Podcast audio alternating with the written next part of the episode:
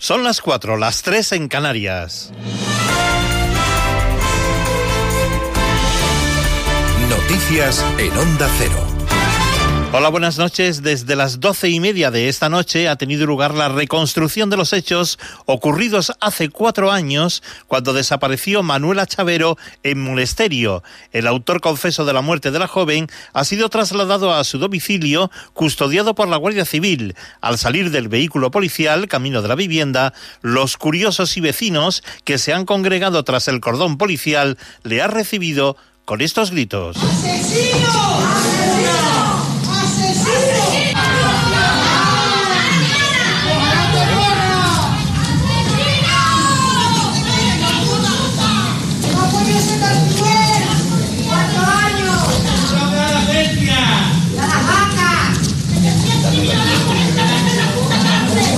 reconstrucción de los hechos se está realizando en un horario similar al que pudieron ocurrir precisamente estos hechos en el año 2016. Cambiamos de asunto, ya que el número de contagios por coronavirus ha vuelto a registrar nuevos récords en algunas regiones de España, como por ejemplo en Extremadura o en Castilla y León.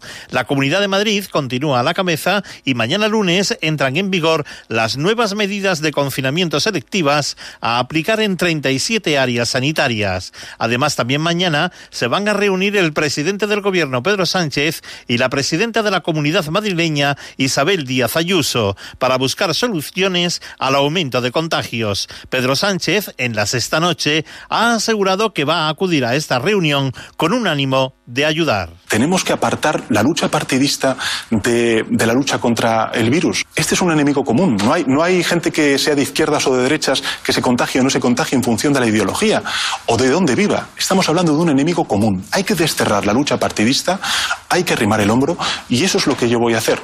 El próximo lunes voy a ir a la Puerta del Sol solamente a ayudar. Pedro Sánchez también ha apelado a la responsabilidad de todos los partidos políticos para que se puedan aprobar los presupuestos. Me parece que, que, que estamos en un momento tan inédito que, que yo excluiría los vetos cruzados. La propuesta de los presupuestos va a ser progresista.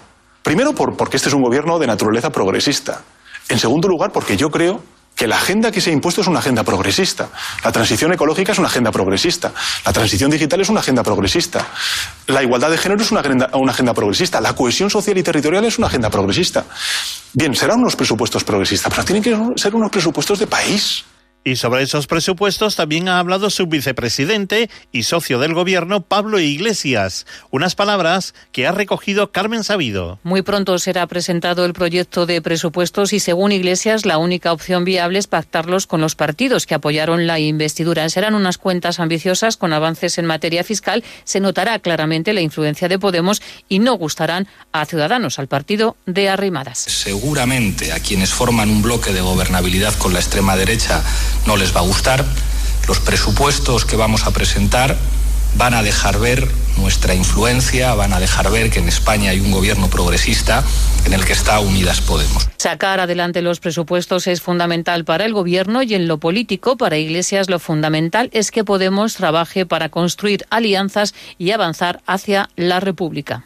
Creo que debemos tener la valentía y la audacia para poner sobre la mesa la necesidad de que España avance hacia el horizonte de una nueva república. Un horizonte republicano como escenario de superación de la crisis territorial que vive España. El ministro de Consumo, Alberto Garzón, también incide en el tema que más separa al gobierno. Afirma que vivimos una crisis institucional que se ha agudizado por la corrupción en el Partido Popular y en la Casa Real. Según Garzón, la huida de Juan Carlos confirma los indicios que hay contra él. Y un apunte más, el investigador de ciencias planetarias de astrobiología del CECIC, Jorge Pla García, ha resaltado en La Rosa de los Vientos la importancia del descubrimiento de un grupo de científicos que ha detectado fosfina, un gas que en la Tierra puede producirse por la descomposición de materia orgánica en la atmósfera del planeta vecino. Los investigadores han hecho un trabajo impecable, la verdad es que el artículo es buenísimo y es un bombazo el descubrimiento de, fosfina, de este, de este gas en Venus, porque en, teoría no debería ser fácil que estuviera en Venus, porque la atmósfera es muy, es muy oxidante. Sugieren que han probado con muchos eh, procesos abióticos no relacionados con la vida y hasta donde ellos eh, han experimentado o hasta donde ellos se les ocurre no, no encuentran una explicación. Las noticias vuelven a las 5, a las 4 en Canarias y siempre en nuestra página ondacero.es. Síguenos por internet en ondacero.es.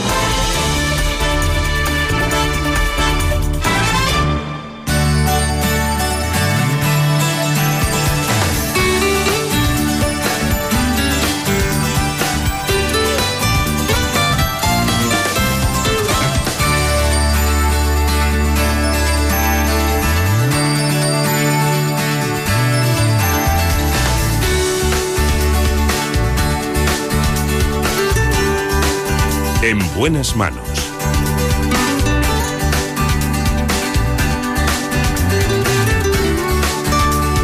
El programa de salud de Onda Cero. Dirige y presenta el doctor Bartolomé Beltrán.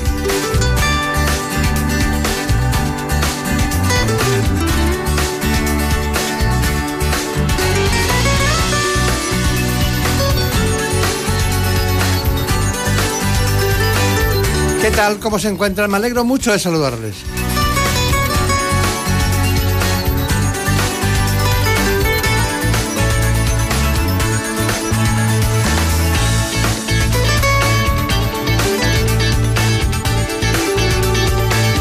Hoy tenemos la posibilidad de acompañarnos a ustedes y a mí, concretamente, a la gran realizadora Gema Esteban. Como siempre en la producción, Marta López Llorente.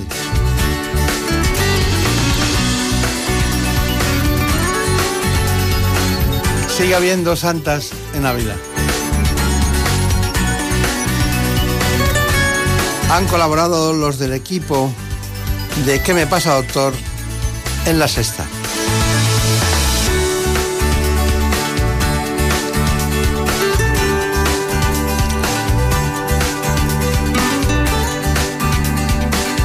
Hablaremos de hipertensión, de cáncer, de trastornos del espectro autista y de obesidad. En buenas manos. Dices que tu amor no es como ayer.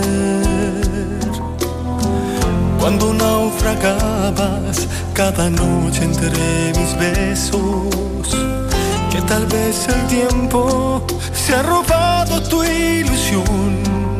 En primer lugar, vamos a empezar por el principio. Vamos a hablar de medicina interna. Lo hacemos con el doctor José Sabán. Dices que te marchas sin volver y que la distancia. Él nos hablará y explicará las causas y consecuencias del importante factor de riesgo cardiovascular. En una oscura soledad, mi vida Lo empezamos en primer lugar con este informe. será como En buenas manos. Tener la presión arterial elevada de forma crónica y mantenida supone un importante factor de riesgo cardiovascular. Además, cuando la tensión sistólica supera los 180 milímetros de mercurio, se producen las denominadas crisis hipertensivas, que pueden ser asintomáticas o cursar con síntomas difusos. Estas requieren atención médica inmediata, ya que pueden tener consecuencias muy graves en los órganos diana, cerebro, corazón y riñón, e incluso provocar la muerte. Entre las causas más comunes de estos picos de tensión están la falta de adherencia al tratamiento, consumir sal en exceso, sufrir crisis de ansiedad, realizar ejercicio físico de forma intensa y padecer obesidad y apnea del sueño. Según la Organización Mundial de la Salud, las complicaciones derivadas de la hipertensión causan casi 10 millones de muertes cada año en el mundo. Hoy tenemos en el estudio central de la salud de esta casa a un gran especialista, un hombre que nació en Córdoba. Tenemos invitado, por tanto, al doctor Sabán. Se licenció en Córdoba y recibió el premio extraordinario. También, además del premio extraordinario al fin de carrera, es especialista en medicina interna. En el Hospital Ramón y Cajal estuvo trabajando mucho tiempo, incluso hasta ahora, prácticamente lo va a terminar dentro de poco. También es doctor por la Universidad Autónoma de Madrid, es cum laude. El doctor Sabán es fundador y responsable de la unidad de endotelio y medicina cardiometabólica del Hospital Ramón y Cajal de Madrid hasta abril de 2020. Y esto lo hizo cuando nadie hablaba de, de lo que es el concepto cardiometabólico. Eh, es editor del único tratado en castellano de medicina cardiometabólica, Control Global se llama del riesgo cardiometabólico, de editorial Díaz de Santos, una editorial muy médica, con prólogo del profesor Valentín Fusters. Doctor Sabam. Bueno, eh, voy a pedir que me traigan el tomo que tengo en mi despacho. Sí. Sobre, porque son dos tomos ya, ¿no? Son, dos- son dos tomos. Son dos tomos, sí. Pero yo mm, trabajé mucho con el primero y había un concepto que me llamaba mucho, que era el endotelio. Sí. ¿Por qué no le explica usted a todos los ciudadanos qué es el endotelio? El endotelio es una, tún- una túnica que reviste el interior de nuestro sistema vascular y donde más importancia tiene es en las arterias. Eh, en él confluyen eh, los llamados factores de riesgo cardiovascular. Es decir, cuando los productos tóxicos derivados del tabaco circulan por la sangre, dañan al endotelio. Cuando la tensión arterial sube, desde un punto de vista físico, daña el endotelio. Cuando el colesterol sube, el malo, el bueno le protege, se daña el endotelio. Y cuando otros factores, la homocisteína, la LPA y los diferentes llamados factores de riesgo, todos empiezan por el endotelio. Y entonces el endotelio no es una túnica de revestimiento eh, físico, sino que también es una capa funcionante. Y cuando digo funcionante, ahí está la clave y los secretos no solo de las enfermedades cardiovasculares, sino también del propio envejecimiento. Y hoy día la teoría vascular del envejecimiento de base cardiometabólica es la teoría más importante, más eh, coherente de, con vistas al futuro si alguna vez queremos detener el envejecimiento como enfermedad. Claro. Y ese abordaje tarde o temprano llegará. Vamos a intentar traducir. Eh, usted, eh, perdóneme, podría ser, usted mm, se dedicó a lo que es la fontanería de las arterias y dentro de esa fontanería que tienen esos tubos que nos llevan la sangre al cerebro, al corazón, al hígado, a los órganos principales, a los órganos diana, tiene una cobertura interna que es la íntima y ahí está el endotelio. Sí. Y ese endotelio es capaz de funcionar, no solo es un elemento pasivo que acumula grasa, sino que eh, puede interactuar con muchas cosas. Claro, produce sustancias, una vasoconstrictora, otra vasodilatadora, y dependiendo de cada órgano, el organismo eh, se va autorregulando en función del endotelio local. O sea que en el bazo funciona de una manera, en el hígado el endotelio funciona de otra manera, en los riñones funciona de otra manera, en el cerebro funciona de otra manera y en el corazón funciona tanto a nivel de las arterias coronarias como revistiendo el interior del corazón, que eso también es endotelio. ¿Qué cantidad de errores cometemos cuando eh, después de mucho tiempo aprendemos esto? ¿no? Bueno, puede ser. ¿Usted qué haría para no morirse? Eh, mm, hombre, yo quiero morirme. ¿Ah, sí? Sí, hombre, en llegado el momento, sí. Quiero Pero- decir que yo no quiero, no pretendo ser inmortal a, parti- a partir de mis teorías. Creo que eh, la, la inmortalidad como tal eh, no existe. No, no, no hablo de inmortal, hablo de envejecimiento. Pero la pregunta exactamente cómo. No, porque si ¿Qué haría usted, para no que sabe tanto qué de haría para no morirme? ¿Qué- qué- Sí, sí, porque usted que sabe tanto de eso. No, no, pero es que y- yo no soy el prototipo de, de- yo no no puedo practicar todo lo que yo preconizo en mis pacientes porque yo mi vida mm, vive bajo el estrés permanente porque eh, dirijo una unidad muy pequeña con muy poco personal y con unos objetivos eh, muy importantes de haber sido pionera y marcando el ritmo durante 20 años. Eso conlleva un estrés importante, porque cuando ves que otros hospitales con muchísimo más personal eh, están por detrás tuya, eh, pues no te quieres dejar coger. Claro. Y quieres seguir. Y de hecho, durante estos 20 años, nosotros hemos marcado la tendencia. Los que vienen por detrás nos van copiando. Nosotros, adelante. Ahora, cuando yo me vaya, espero que siga el mismo ritmo.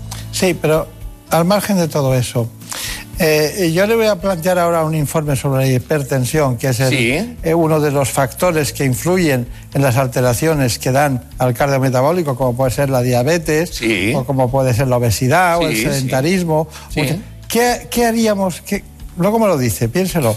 ¿Qué factores son proactivos en favor de que el endotelio no se estudia ni acumule, ni haya ictus, ni haya factores cardiovasculares? ¿Y cuáles son los positivos? Doctor Saban, entonces, factores positivos para que el endotelio no sufra, para que no tenga alteraciones y factores negativos que le perjudican.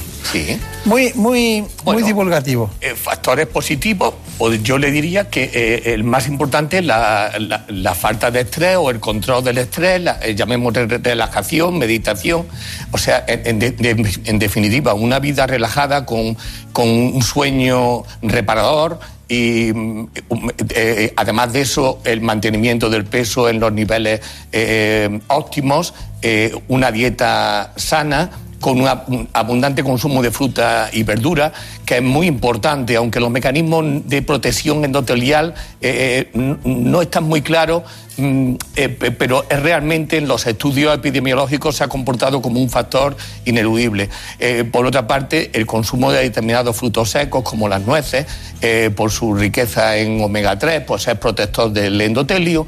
Todo lo que sea antiinflamatorio protege el endotelio. Y los omega 3 son antiinflamatorios tanto per se como por la producción de productos intermedios como la, la resolvina, las protestinas y las maresinas.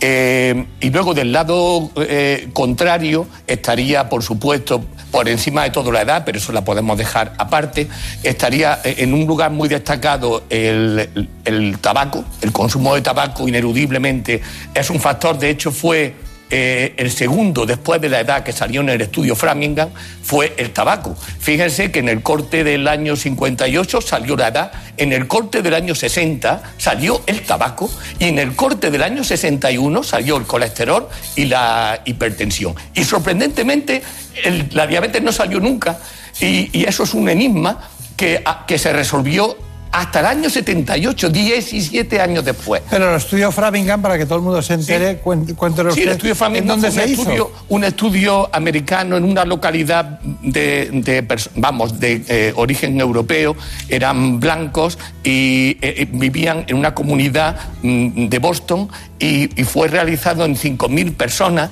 que ya van por la tercera generación el estudio, y fue un estudio epidemiológico longitudinal que eh, fue el punto de partida. El caso es que Dover, que fue el que lo concibió en el año 48, eh, eh, sorprendentemente ese, mm, eh, en el año 66 dejó el paso a, una nueva generación de epidemiólogos, eh, fundamentalmente Canel. Y Canel fue el que tiró del carro desde el año 68 hasta el 2000 avanzado, que lo cogió Lewis. O sea que hay una tradición y todavía perdura. Y además, sorprendentemente, el estudio eh, Framingham, que al principio era muy rudimentario, medían la tensión, el control del azúcar, medían el colesterol, pero que luego, con los años, ahora están midiendo Ahora, ahora están midiendo lo que nosotros empezamos a medir en el año 2000, biomarcadores de endotelio, biomarcadores de inflamación y biomarcadores Perdón, de estrés perdón. oxidativo. Quiere decir que las arterias que tienen en la parte interior, endotelio, hay marcadores en el laboratorio se pueden ver si están alterados. Naturalmente, naturalmente. Y eso supuso eh, pa- para nosotros, eh, bueno, nosotros que ya le digo que eh, mm, a mí no me gusta presumir de nada, pero de eso sí. Quiero decir que nosotros empezamos a practicar la medicina cardiometabólica en el año 2000 cuando ni siquiera existía la medicina cardiometabólica. Y estábamos haciendo esos biomarcadores que luego en el 2006 se llamaron de medicina cardiometabólica. Y medíamos eso, inflamación, disfunción endotelial y estrés oxidativo. El concepto del estrés oxidativo. Concepto de estrés oxidativo, pues la producción exagerada de radicales libres, porque los radicales libres... Radicales libres, perdón. perdón, Sí, es sí. que hay que ir por partes. Sí, pues derivados del oxígeno fundamentalmente con Que acción se quedan sueltos en el organismo y que son Sí, tóxicos. Sí, pero que en cantidades pequeñas son fundamentales para la vida celular. O sea, sin radicales libres no se puede vivir. Sí, lo que pasa es que la producción exagerada de radicales libres Provoca la oxidación. Claro, y sobre todo si las defensas no fallan. Fíjese lo importante que son todo lo que se llama la batería antioxidante. Si la batería antioxidante funciona extraordinariamente bien, como le pasa al hígado, el hígado tiene la mejor batería antioxidante del organismo. Por eso no se oxida. El hígado no se oxida. Qué, cu- qué curioso, ¿verdad? El laboratorio del organismo donde más radicales libres se producen no se oxida. ¿Por qué? Porque tiene la mejor batería antioxidante comandada por el glutatio. Y eso hace como yo he presenciado un trasplante de hígado de una señora de 80 años a una persona, a un joven de, vamos, de, de 50 años y le pusieron un hígado de una persona de 80 años porque no lo tenía oxidado. No, estaría, no. Y aparte Claro. que la función, de la- bueno, perdóneme que incida, No, no, no, pero pero, que- la función hepática solo funciona a lo mejor de 40 partes que tiene una, porque no, no funciona todo a la vez. Bueno, pero que tiene un sistema antioxidante Claro, muy claro, sí, importante. Que si el sistema vascular tuviera esa batería antioxidante, desde luego no- sí que sería difícil que no Está muriera. bien, está bien. Porque estábamos hablando de muchos factores que conjuntamente pueden fluir hacia un lugar o hacia otro. ¿Por qué a uno le da un hígado graso y a otro le da hipertensión y a otro le da diabetes? Claro. Siendo prediabéticos. ¿Por qué? Por la genética. Por la genética. Uno hace diabetes si tiene genética para diabetes. Si no tiene genética para diabetes, no hace diabetes. Pero solo el aunque tres- sea muy obeso, aunque no hagas nada de actividad física. Pero solo el 30%. No, no, no. La no, no. No, la digo la- genética en la diabetes es determinante. ¿Sí? ¿De en qué porcentaje? No, no, eso no está estudiado. ¿En qué porcentaje? Porque depende de qué poblaciones estamos estudiando. Por ejemplo, la, la- la raza negra es más propensa al desarrollo de, de diabetes. La, eh, toda la Hispanoamérica es más propensa al síndrome metabólico y pues, también a la diabetes. O sea, eh, depende de, de los, de los contextos.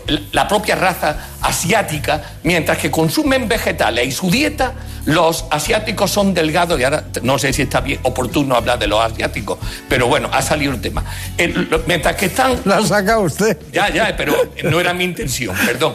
Eh, mientras que están delga- que consumen su dieta en su tierra y están delgados, no tienen síndrome metabólico y no hacen problemas de hiperglucemia, diabetes y tal. Lo sacas de su dieta y lo pones en una dieta occidental, por ejemplo, eh, yo recuerdo haber visto en Inglaterra un colegio asiático salir todos los niños y todos gorditos, en un colegio asiático en Londres.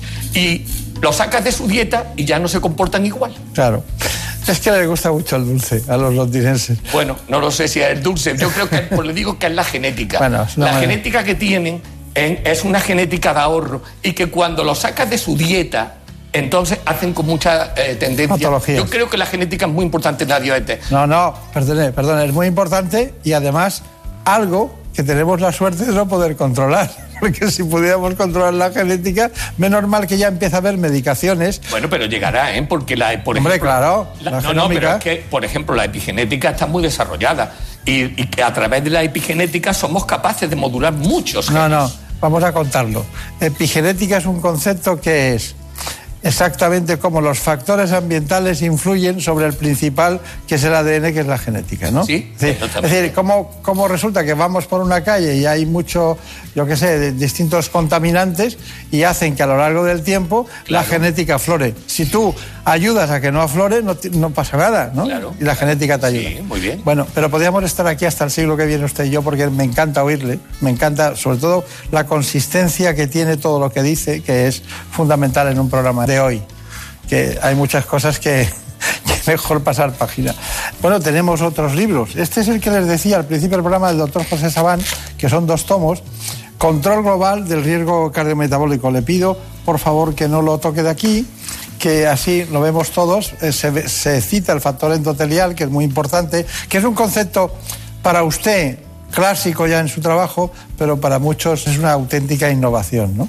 Y si me permite, es el primer libro de medicina que habla de envejecimiento dentro de los aspectos cardiovasculares y trata el envejecimiento como una enfermedad.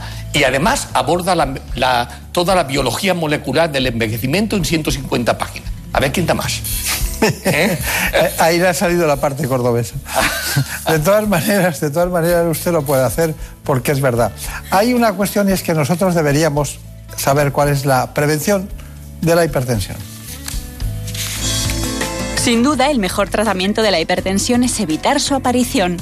Y para ello es fundamental seguir un estilo de vida cardiosaludable.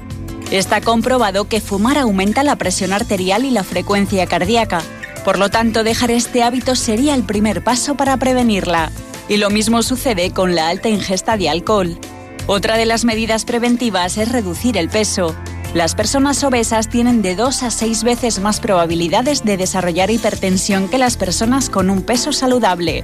Además, multitud de estudios aseguran que el ejercicio físico regular consigue bajar las cifras de presión arterial. Y es que tan solo 30 minutos diarios de deporte pueden resultar muy efectivos a la hora de mantener la tensión a raya. También hay que tener en cuenta las recomendaciones dietéticas, como reducir la sal y los alimentos que la contengan, sin olvidarnos de consumir verduras, legumbres, frutos secos y cereales, usar aceite de oliva como grasa principal, tomar más aves y pescado y menos carnes rojas. Enseguida iremos con Arancha Barbero para ver cuál es el diagnóstico de la tensión arterial, cómo se diagnostica cuando es alta. Pero ¿qué quería decir usted o qué le apetece decir sobre la prevención de la hipertensión? Mucho. Me gustaría mucho, pero no tengo tiempo. Pero entonces voy a poner el foco. El foco es que se gasta mucho dinero en medicamentos antihipertensivos eh, porque no diagnosticamos la tensión a tiempo. Si diagnosticáramos la tensión en fases de prehipertensión y pusiéramos todo el foco en eso, eh, estaríamos evitando no solo los hipertensos del, futuro, sino que también al mismo tiempo controlando el gasto del futuro. Me explico. Nosotros Lo he entendido perfectamente. Nosotros tenemos que incentivar el, ejercicio, la dieta y eh, promocionar el peso eh, óptimo. Eh, todo eso antes de que aparezca la hipertensión, no cuando la hipertensión ya está. Está entendido el concepto. Marina Tuliak ya me ha dicho cuando estábamos viendo la prevención, dice, este especialista tiene que venir otro día porque tengo una cantidad de preguntas que no puede con ellas ya, es un zurrón ahí. Pero yo necesito las cosas comprometidas con el trabajo que hemos hecho, sacarlas. Y Arancha Valero merece que nos diga en este momento cuál es y cómo se hace el diagnóstico de la hipertensión. Lo primordial, sobre todo a la hora de hacer esta prueba, es dejarla un poquito en reposo. La tensión hay que estar tranquilo, tomársela tranquilo y que pase un tiempo antes de cualquier actividad, incluso caminar. Esperar cinco minutitos y tomar la tensión. Y siempre tomarla varias veces. La primera no es la que nos vale. La tensión es una tensión, es muy variable eh, en cualquier momento o estado del día y entonces tiene que estar en unas circunstancias estables para que nos podamos fiar de esa presión. Una única tensión no nos dice nada ni nos informa de nada. Hay que medirle la velocidad de onda de pulso, es decir, la velocidad de la sangre, sin más, ¿vale?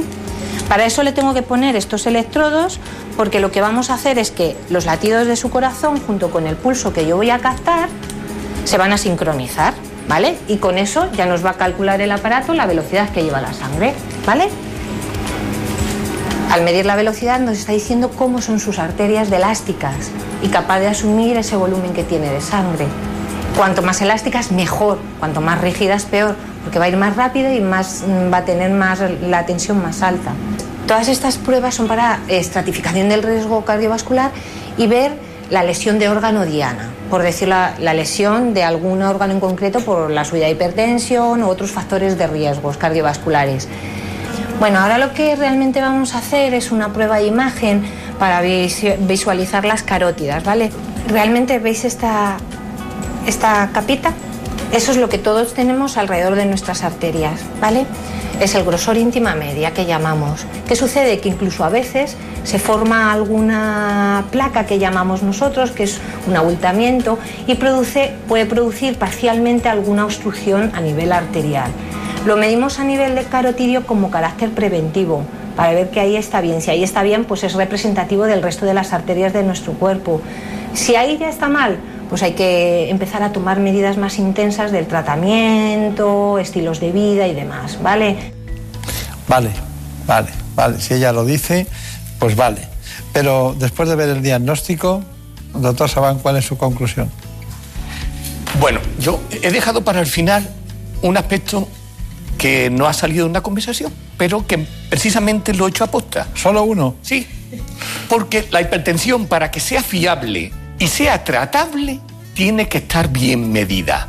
Y eso, por desgracia, no siempre ocurre. No. no. siempre ocurre en la consulta del médico, no siempre ocurre en la consulta de enfermería, aunque ellas afinan más porque van menos deprisa que en las consultas médicas. Y no funciona casi nunca o pocas veces en farmacia porque la postura no es la adecuada ni hay un reposo previo. Y por desgracia tampoco se explica bien al enfermo cómo se la haga, cómo se la tiene que hacer en su casa. Así que Muchos tienen aparatos de tensión, pero si no se le explica correctamente cómo se la tiene que determinar, cuántas veces al día, difícilmente va a ayudar al médico al control e implicarse en su propia tensión. Dígalo usted, ¿cuántas veces al día? Normalmente lo recomendable es dos tomas de tensión antes de desayunar, dos tomas de tensión antes de cenar y con un reposo previo de la primera toma de al menos cinco minutos y de la segunda toma con respecto a la primera de al menos tres minutos. Eso es el trabajo del Fine Study, Study, que es el que mejores resultados ha obtenido y luego hay muchas variantes y muchos ensayos clínicos en diferentes, pero esa es la modalidad que realmente tiene estudios científicos más contrastados y nos aporta una semana 28 lecturas, se saca el promedio y eso se correlaciona con el Holter o el mapa de tensión arterial, se correlaciona con la tensión de consulta, se correlaciona con la rigidez arterial, con la distensibilidad arterial, que son conceptos parecidos, solo que una es por el efismocor y la distensibilidad por la resonancia magnética. Y ahí tenemos, si además la sumamos, el ecocardiograma para ver si hay hipertrofia ventricular izquierda y ahora la microalbuminuria, medida por albúmina creatinina ratio y no por una determinación aislada de microalbuminuria, en todo ese puzzle tenemos el diagnóstico exacto del hipertenso y ahí es donde el médico tiene que actuar. Muy bien, me gusta mucho escucharle porque eh, yo le había preguntado una cosa y usted nos ha dado el concepto, no, no, no, no, no, no, el concepto básico global para saber dónde estamos. Bueno, ¿y a usted le, puedo hacer una pregunta en confianza? ¿Usted me bebe para jubilarme? No. ¿Eh? No. ¿De verdad? Me, da ánimo. Bueno, eh, a mí me parece que el tema humano y personal, asistencial, que usted ha trasladado a muchos pacientes, tiene un valor infinito. Y los, los parámetros que ponemos los hombres en los hospitales, en la vida, eh, son finitos. Por tanto, esa contradicción la tenemos todos. Así que bienvenido al mundo de la contradicción. Muchas gracias y que sea usted muy feliz. Vale. Un abrazo. Gracias. En buenas manos. El programa de salud de Onda Cero. Dirige y presenta el doctor Bartolomé Beltrán. Es lógico. Murprotec, empresa líder en la eliminación definitiva de las humedades, patrocina la salud en nuestros hogares. En Murprotec seguimos estando a tu lado frente a las humedades y nunca dejaremos de pensar en tu salud. Por eso apoyamos a todos aquellos que lo necesitan, ampliando en 500.000 euros nuestro bono social familias y empresas. Acabamos de forma definitiva con las humedades. Llámanos al 930 1130 o accede a murprotec.es. Seguimos cuidando de ti. En buenas manos.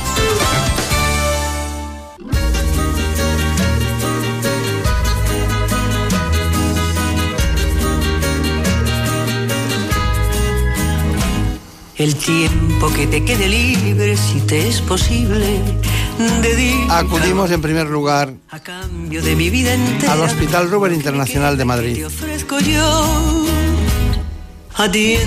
Lo hacemos para hablar de cáncer con el doctor Javier Román. Pero el tiempo que te quede libre, si te es posible, dedícalo a mí. Se trata del director médico asistencial del Instituto Oncológico Baselga de Madrid y responsable de la unidad de oncología, me refiero a la oncología médica del Hospital Ruber Internacional también de Madrid. Lo mejor de todo, dedicado a mí. Y luego cuando te reclamen y otra vez te llamen, volveré a decir que el tiempo que te quede libre. Les propongo adentrarnos en este asunto mediante este informe. En buenas manos. Cada año se detectan algo más de 270.000 nuevos casos de cáncer en España, una enfermedad que se debe a múltiples causas, a una combinación de factores genéticos y ambientales. Los últimos datos apuntan a un incremento de los casos en las mujeres y a un descenso en los hombres, principalmente debido al aumento del cáncer de pulmón en la mujer, pero la buena noticia es que el número de nuevos diagnósticos se estabiliza y continúa el descenso de la mortalidad. La supervivencia de los pacientes se ha duplicado en las últimas cuatro décadas y se espera que continúe creciendo. Los tumores con mayor prevalencia en España este año serán colorectal, próstata, mama, pulmón y vejiga. El 40% de los casos, señala la Sociedad Española de Oncología Médica, se podrían evitar llevando una vida saludable. Y es que solo el tabaco provoca una de cada cinco muertes en Europa. Otro de los factores de riesgo decisivos es la obesidad, que se relaciona con al menos nueve tipos de cáncer. Un cambio en los hábitos de vida y la detección precoz son claves para plantarle cara a esta enfermedad. Nosotros estamos en línea directa siempre con las sociedades científicas y con la Sociedad Española de Oncología Médica, pero claro, el gran protagonista es el que atiende a los pacientes cada día, el que les ve, el que les oye, el que les mira, porque no todos los cánceres, aunque sean iguales o la misma zona, son iguales en los comportamientos, las actitudes, en los tratamientos, porque no todos tienen el mismo estadio, aunque es verdad que es posible agruparlos en diferentes hospitales y de ahí nace una investigación que propicia nuevos tratamientos. Bueno, doctor Javier Robán, es difícil saber dónde no ha trabajado usted. Bueno, he trabajado en muchos sitios, sí, pero es porque soy ya mayor. ¿Qué va? Además ha adelgazado, está usted... Eso es verdad. Está en línea con, porque siempre nos dicen no fumes, eh, tampoco vapes, evita el alcohol, la obesidad, eh, pon tu peso a raya, bueno, muchas cosas que dice la sociedad científica. Dice, protege siempre del sol, protégese siempre del sol. Eso se lo recomiendo yo. Lo hago, lo hago. y, y bueno, y también es eh, que se puede cambiar el futuro en un porcentaje muy alto para muchas personas, ¿no? Si evitan todo ello. Entonces, cuénteme, ¿cuál es su responsabilidad en este momento? Bueno, soy el director médico asistencial del Instituto Oncológico IOB y dirijo un grupo de oncólogos que trabajamos en los hospitales eh, Ruber de Madrid, Ruber Juan Bravo, Ruber Internacional, y integrado dentro del grupo IOB, que también eh, tenemos la responsabilidad de atender a los pacientes oncológicos en el Hospital Quirón de Barcelona. Claro. IOB es lo que ustedes llaman Instituto Oncológico Madrileño, ¿no? No, no exactamente. Es el Instituto Oncológico que nació en Barcelona, que lo fundaron los doctores Baselga y Tabernero hace más de 20 años. Y en este momento, ya hace siete, estamos en Madrid. Y como te decía, llevamos la responsabilidad de atender a los pacientes en varios hospitales del Grupo Quirón. Está muy bien, está muy bien. ¿Están ustedes coordinados? Sí, sí, perfecto. ¿Tienen criterios comunes, protocolos comunes? Sí, realmente es una especialidad que está, a pesar de ser una, una especialidad eh, que realmente evoluciona a una enorme velocidad, yo creo que intentamos siempre poner en práctica las, las mejores experiencias, los mejores resultados, y eso hay que hacerlo de una forma ordenada. Y realmente creo que sí, que es algo que hacemos de una forma rutinariamente ordenada. También quiero decirles a ustedes que la edad condiciona el riesgo de probabilidad de desarrollar un cáncer. El riesgo aumenta a partir de los 45 o 50 años. Los cánceres más prevalentes en España en 2020 serán el colorectal, la próstata, la mama, el pulmón y la vejiga urinaria. La supervivencia se ha duplicado en los últimos 40 años y es probable que, aunque lentamente, continúe creciendo.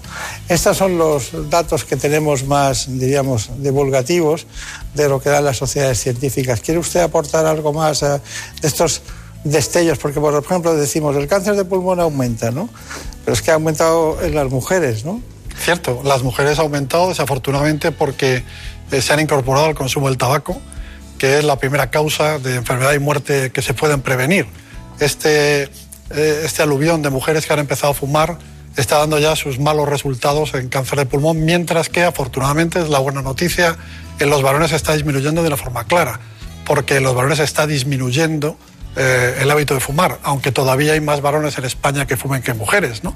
Pero eh, yo creo que el hecho de que en España estemos ya en una media del 20% de fumadores, que es una cifra muy baja, cercana a lo que ocurre en los países escandinavos, eh, significa que, hemos aprendido el mensaje. El mensaje es que, que no se debe de fumar y que el que no fumó nunca no se acerque nunca al tabaco y el que esté fumando todavía pues que lo deje, que lo deje cuanto antes. De tanto repetirlo le hemos dado menos importancia. Así y eh, ustedes, eh, yo recuerdo la cifra del 30%, estamos en un 20%. Estamos en un 20, 26%. O sea, que lo hemos hecho, no lo hemos los hecho, varones y 18% las mujeres, o por ahí. Sí. No lo hemos hecho muy mal, eso, lo hemos no, hecho bien. No, sí, muy sí. bien. Aparte que se han implicado en este caso las autoridades, las autoridades sanitarias públicas. Sin duda. Mucho así. Bueno, se estabilizan al parecer los cánceres en España y las muertes bajan el 1 0.3%. Usted lleva muchos años, ¿cuántos? Pues llevo 30 años eh, trabajando en este sector. Ha visto todas las evoluciones, ¿no? Sí. Uh -huh. por lo menos las últimas que han sido trepidantes. Sí, sí, sí, es una sensación. A mí lo del hepatocarcinoma me llama mucho la atención, ¿no? Que se haya resuelto de esa manera, ¿no? Y luego veo que hay que estar muy atento al cáncer de pulmón o al de páncreas, porque son muy traicioneros en todos los sentidos, ¿no? Pero bueno, María Turiak, ¿qué quieres saber? Hablamos de, de hábitos saludables, de no fumar, entonces, ¿por qué los niños tienen cáncer? ¿Estamos ante diferentes escenarios de cáncer? Sí, completamente. En realidad, el cáncer eh, es multifactorial.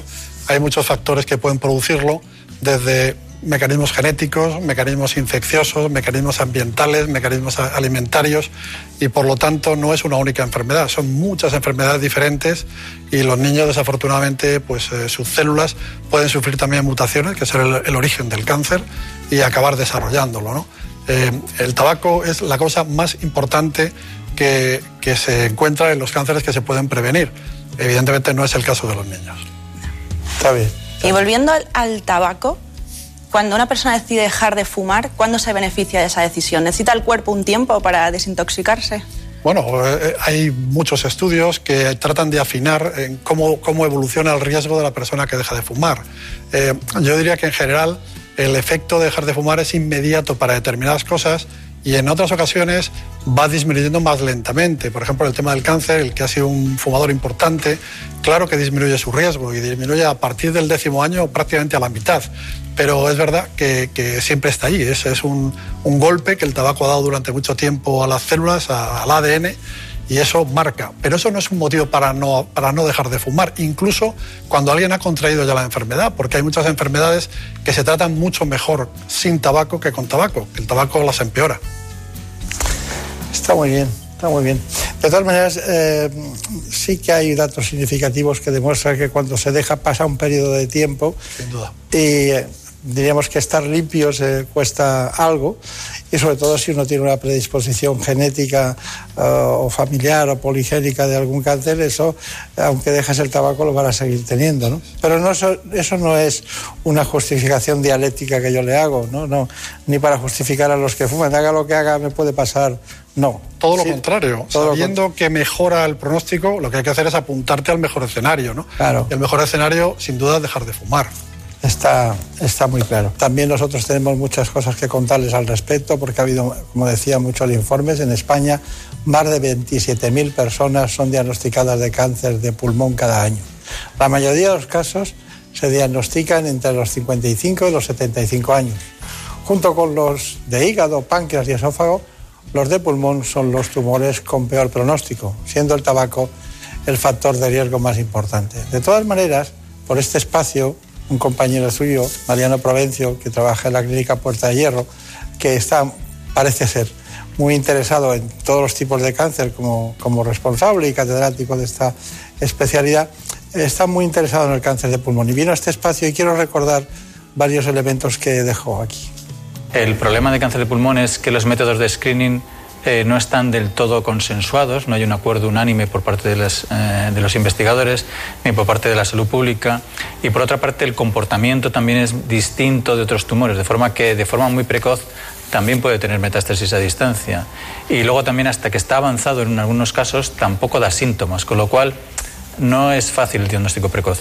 Es verdad que se tiene que refrendar, que se tiene que estamos con estudios que van a confirmar lo que hemos visto, pero yo estoy seguro, y podemos quedar aquí para otra entrevista cuando sea, que la terapia con quimioterapia e inmunoterapia neoadyuvante van a ser estándar en muy poco tiempo. Los datos que tenemos, eh, siempre los médicos hablamos, los oncólogos, de tasas de respuesta.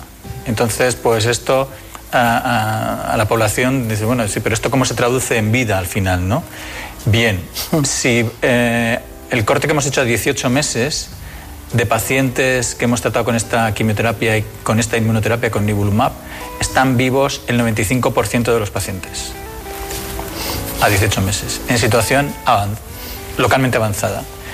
Sin enfermedad, sin enfermedad, libres de tumor, están el 85% de los pacientes que siguieron el tratamiento. Bueno, eh, eh, recuerdo que en este espacio con el doctor fue bastante impactante los datos eh, que daba. Que eran claros, concisos y concretos, como deben ser. ¿Qué, qué aportación nos hace usted a este, en este aspecto? Bueno, yo creo que efectivamente en cáncer de pulmón, que es uno de los killers de los que verdaderamente nos preocupan, sí que ha habido ventajas importantes. En primer lugar, a la hora de clasificarlos. Es muy importante conocer la enfermedad para tratarla de la forma más selectiva. Y en este momento ya podemos saber algunas características moleculares y genéticas de los tumores de pulmón que permiten tratamientos dirigidos, tratamientos inteligentes, tratamientos con menos efectos secundarios y sobre todo con mucha más eficiencia. Y eso ha hecho que un porcentaje no despreciable de pacientes puedan tener largas supervivencias, eh, a diferencia de lo que ocurría hace tan solo unos años, en los que realmente la supervivencia era, era muy precaria. En este momento hay una gran expectativa, no solo en la inmunoterapia, sino también en los tratamientos dirigidos del cáncer de pulmón. Incluso la posibilidad de tratar de saber cómo es ese cáncer de pulmón a través de la biopsia líquida, ni siquiera con una biopsia directa. Quiero decir, hay una gran evolución que está permitiendo avances importantísimos. Por lo tanto, las cifras que ha dado el doctor Provencio antes no solo son ciertas, sino que van a ir mejorando y cada vez más. Está bien. Bueno, ¿y cómo lo vive usted en los hospitales Ruber de Madrid, tanto internacional como el de Juan Bravo? Bueno, pues vivo realmente bien. Hay que reconocer que son hospitales eh, espectaculares por el esfuerzo que hace el propio hospital para mantener un nivel tecnológico, un nivel de instalaciones, un nivel de confort para los pacientes, que obviamente también para los médicos. ¿no? Eh, yo creo que son hospitales eh, punteros de primer nivel en todos los aspectos y que permiten hacer una medicina pues, del primer mundo perfecta. Eh, en, los 30 últimos años, que usted ha dicho que ha visto muchas fases, en la última fase de los últimos 10 años, ¿qué es lo que le ha impresionado más? Bueno, yo creo que el acceso al conocimiento íntimo de los tumores, hablando de oncología, obviamente de la mano de los desarrollos tecnológicos es lo que verdaderamente nos ha cambiado todo. Es decir, cuando eh, hace 30 años eh, lo más que había era una radiografía y de repente apareció el TAC y nos pareció fantástico, eh, un PET-TAC ahora mismo, un PET resonancia, es algo que da un nivel de información que, que, hace 20 años nos parecería atómico de ciencia ficción. El poder conocer una mutación de un pedacito del DNA de un tumor que pueda ser tan relevante como que cambie el pronóstico de un paciente y que haga que sea un paciente incurable a que se cure o a que tenga una larga supervivencia, es algo que si me lo dicen hace 10 años, pues hombre, en fin, me hubiera confiado en que a lo mejor sí, pero de luego no lo tendría tan claro. ¿no? Yo creo que básicamente lo que ha cambiado es eh, ese profundo avance en la tecnología que nos permite conocer más el cáncer y tratarlo mejor. Claro. También es muy importante eh, una nueva dimensión de los tratamientos, la, la inmunooncología. A diferencia de los tratamientos tradicionales con quimioterapia y radioterapia que acaban con células sanas y malignas sin distinción, la inmunooncología consigue que el propio sistema inmune del paciente, es decir, sus propias defensas, luchen contra las células tumorales preservándolas sanas.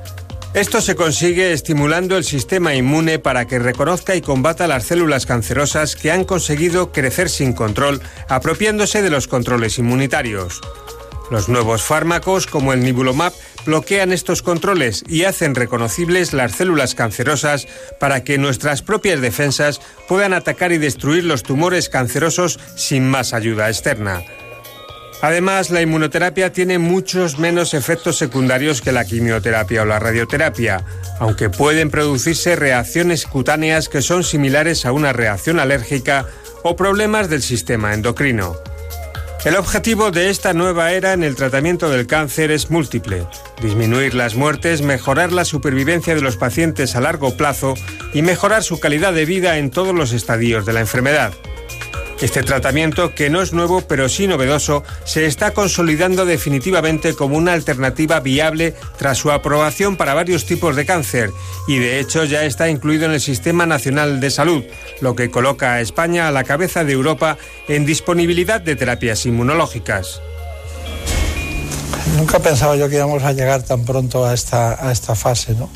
Eh, porque claro, parece siempre que dependemos de nosotros mismos, pero con estos tratamientos estimulamos la defensa de nosotros mismos.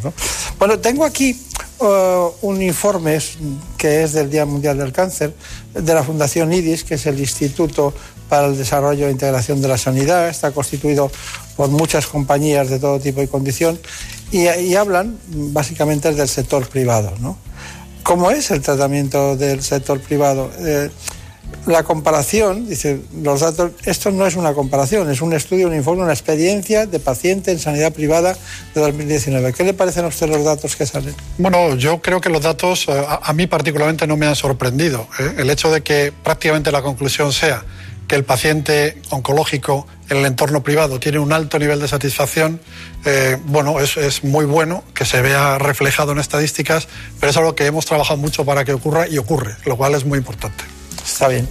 María Duriac, tenías otra pregunta, me dijiste. Sí, me ha quedado una duda. ¿Se complica el tratamiento cuando una persona sufre cáncer y además tiene una enfermedad autoinmune? ¿Hay incompatibilidad en el tratamiento? Bueno, efectivamente sí. Eh, la inmunoterapia en ocasiones eh, lo que produce es eh, un incremento de las enfermedades autoinmunes. Lo que estamos haciendo es despertando la inmunidad, eh, haciéndola que los linfocitos T fundamentalmente vayan no solo por el tumor, pero a veces eh, efectivamente pueden atacar células propias, que es lo que se llama autoinmunidad. Y sí, es cierto, en ocasiones las enfermedades autoinmunes se nos complican con la inmunoterapia. Está bien.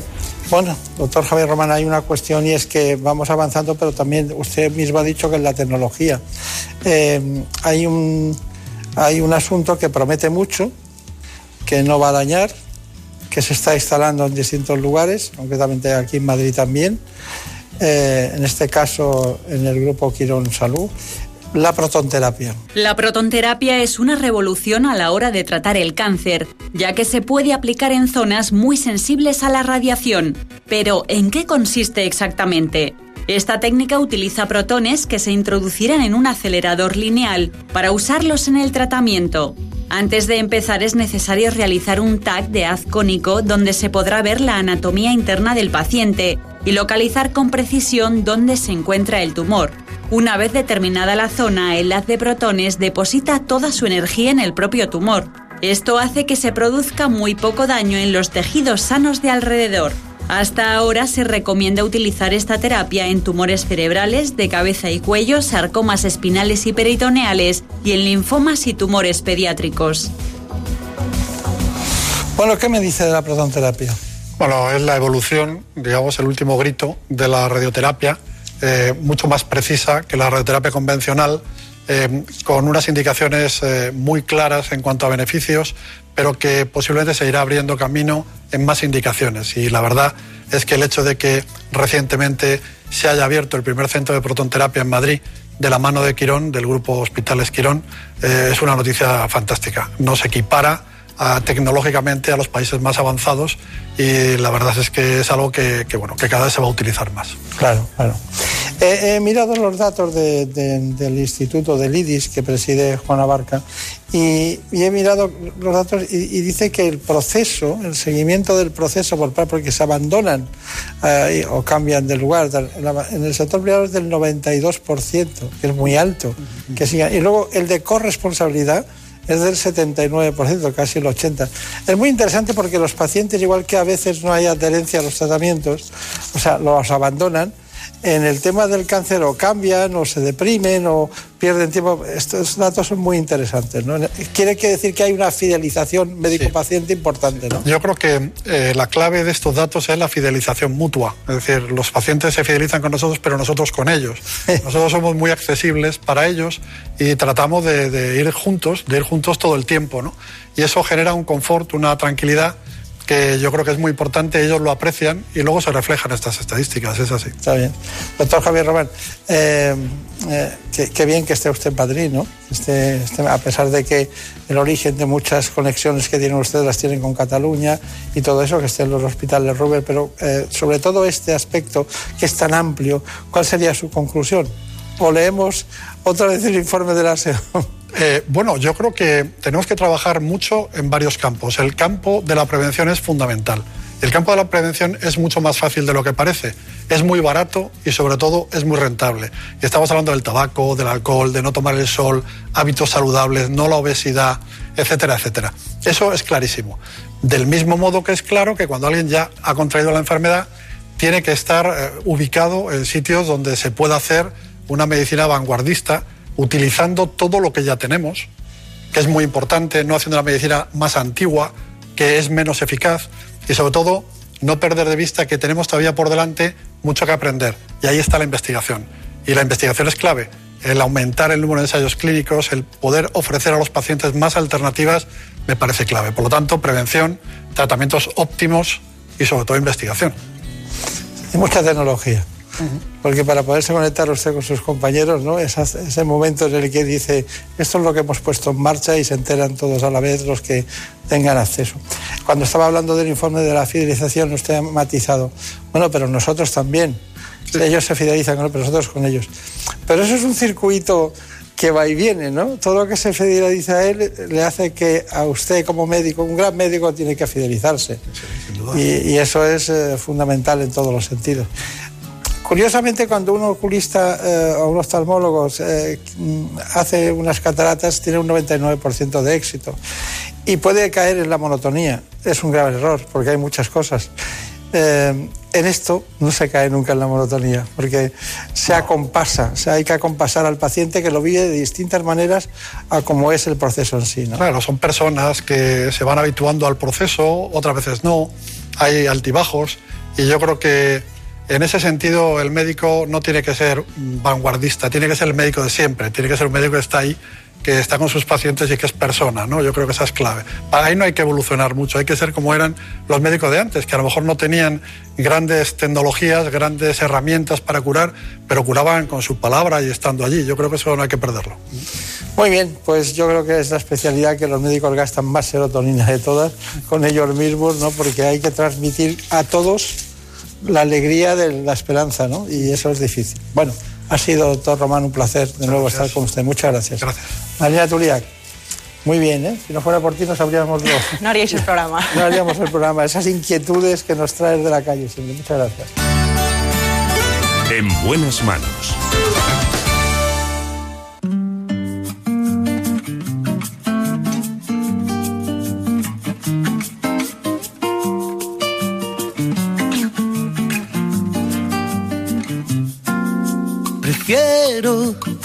No hacer caso a la cabeza. Me quedo con esos que ni se lo piensan. Prefiero.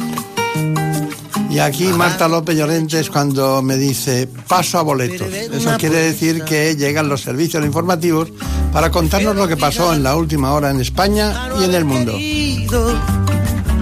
Caer en la trampa de un amor prohibido. Prefiero poquito de nada que más de lo mismo. Mil veces prefiero a todos aquellos que son como niños. Mil veces prefiero que pierdan los buenos que ganen los indios.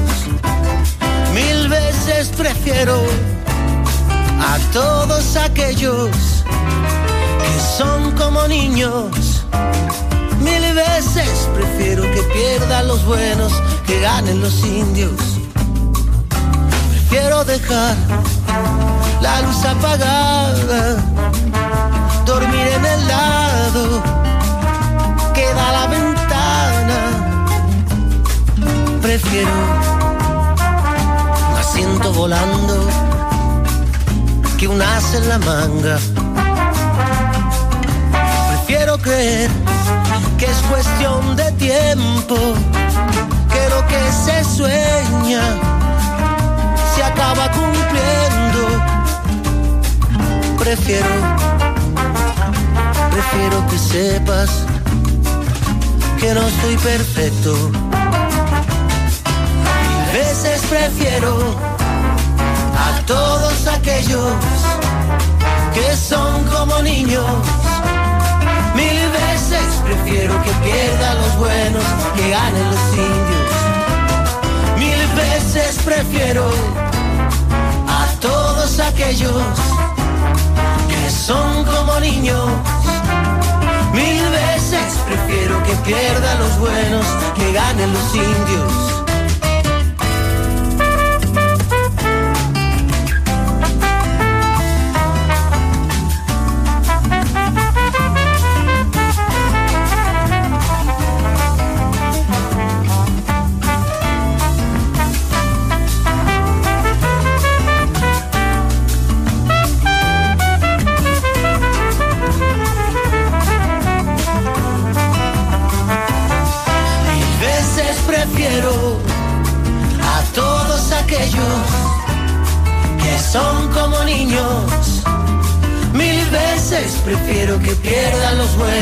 Que ganen los indios. Mil veces prefiero.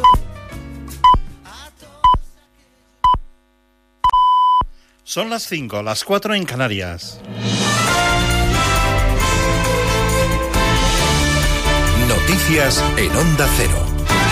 Hola, buenas noches. El presidente del gobierno, Pedro Sánchez, ha sido entrevistado en la sexta noche y ha asegurado que no contempla un nuevo confinamiento en toda España ante la pandemia del coronavirus. Yo no contemplo un confinamiento en el país. Es verdad que no podemos cerrar ninguna puerta porque evidentemente el virus es un agente eh, desconocido también para la ciencia en cuanto a lo que es su comportamiento, pero mm, creo que tenemos ahora mismo las herramientas, los instrumentos perfectamente delimitados en las comunidades autónomas y el Gobierno de España para poder atajar y doblegar la curva, que es el objetivo que tenemos por delante, doblegar la curva. Y eso solamente lo vamos a poder hacer con unidad. Ha garantizado que mañana se va a reunir con la presidenta de la Comunidad de Madrid, con Isabel Díaz Ayuso, pero solo para ayudar. Iré a la Comunidad de Madrid, a la Puerta del Sol, a ayudar, a ponerme al lado de la presidenta de la Comunidad de Madrid, no voy a sustituir a nadie, no voy a juzgar a nadie, no voy a evaluar a nadie. ¿No va a tutelar? Lo que voy a hacer, La no voy a tutelar. que no, que no voy a tutelas tutelar. por su parte. Absolutamente. No hay ninguna preocupación en ese asunto. Lo que quiero es junto con el gobierno autonómico, doblegar la curva en la Comunidad de Madrid.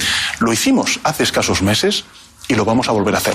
La vicesecretaria sectorial del Partido Popular, Elvira Rodríguez, considera que el gobierno de Pedro Sánchez es un desastre gestionando los perjuicios derivados de esta pandemia. Somos el peor país de Europa, el sanitario. Ahora nos encontramos con un gobierno irresponsable, desleal en su respuesta ante la segunda oleada, podríamos decir, o la primera que dura de la pandemia, queriendo ponerse de perfil, cargándole la responsabilidad a las comunidades autónomas y sin hacer frente a las responsabilidades que dice la Ley de Salud Pública. Y abrimos página internacional donde el fallecimiento de la jueza del Tribunal Supremo de Estados Unidos ha impactado de lleno en la campaña electoral de cara a los comicios del próximo 3 de noviembre. Corresponsal en América, Agustín Alcalá. La muerte anoche de la juez del Tribunal Supremo, Ruth Bader Ginsburg, va a alterar la campaña electoral a 45 días para que los estadounidenses se pasen por las urnas. Inmediatamente Joe Biden pidió que la elección del juez que sustituye a Ginsburg se haga después de las elecciones, pero los republicanos y Donald Trump se niegan.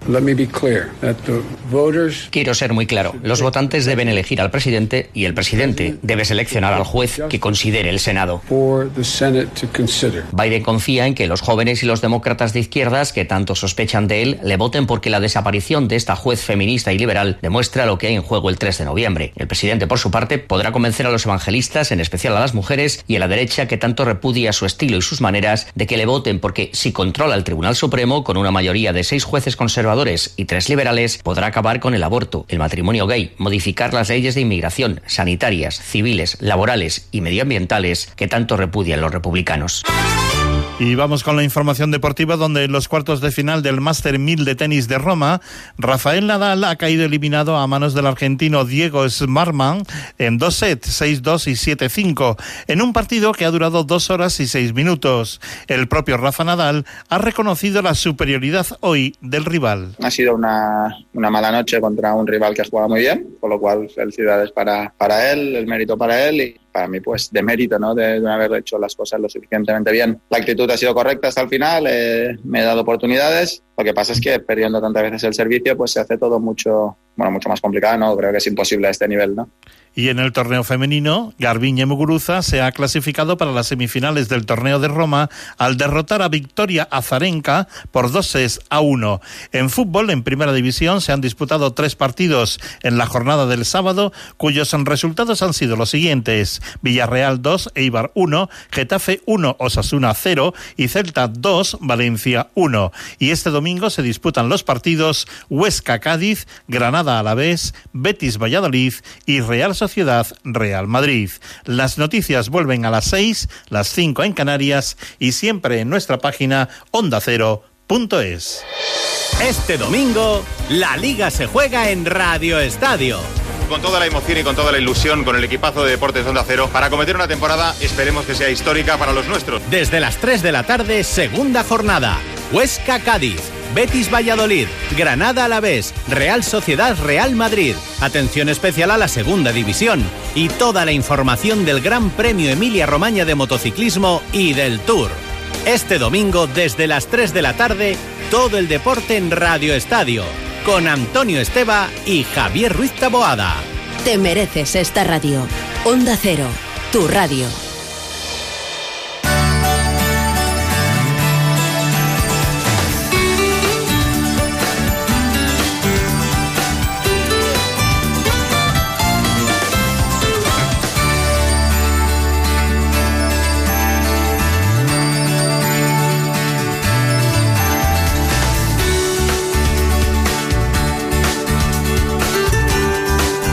En buenas manos.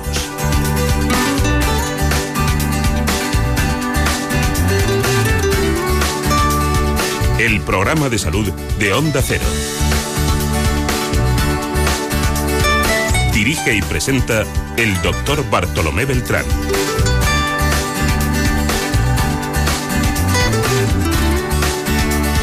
Seguimos en la segunda parte del programa para hablarles a todos ustedes de los trastornos del espectro autista. Nos acompañan Juan Martos y María Llorente. Se trata de dos expertos en trastorno del espectro autista. Son psicólogos y forman parte del equipo de Letrea y han publicado ese libro que se titula La vida en orden alfabética y el niño al que se le olvidó cómo mirar. Difícil asunto en el que nos adentramos con este informe. En buenas manos.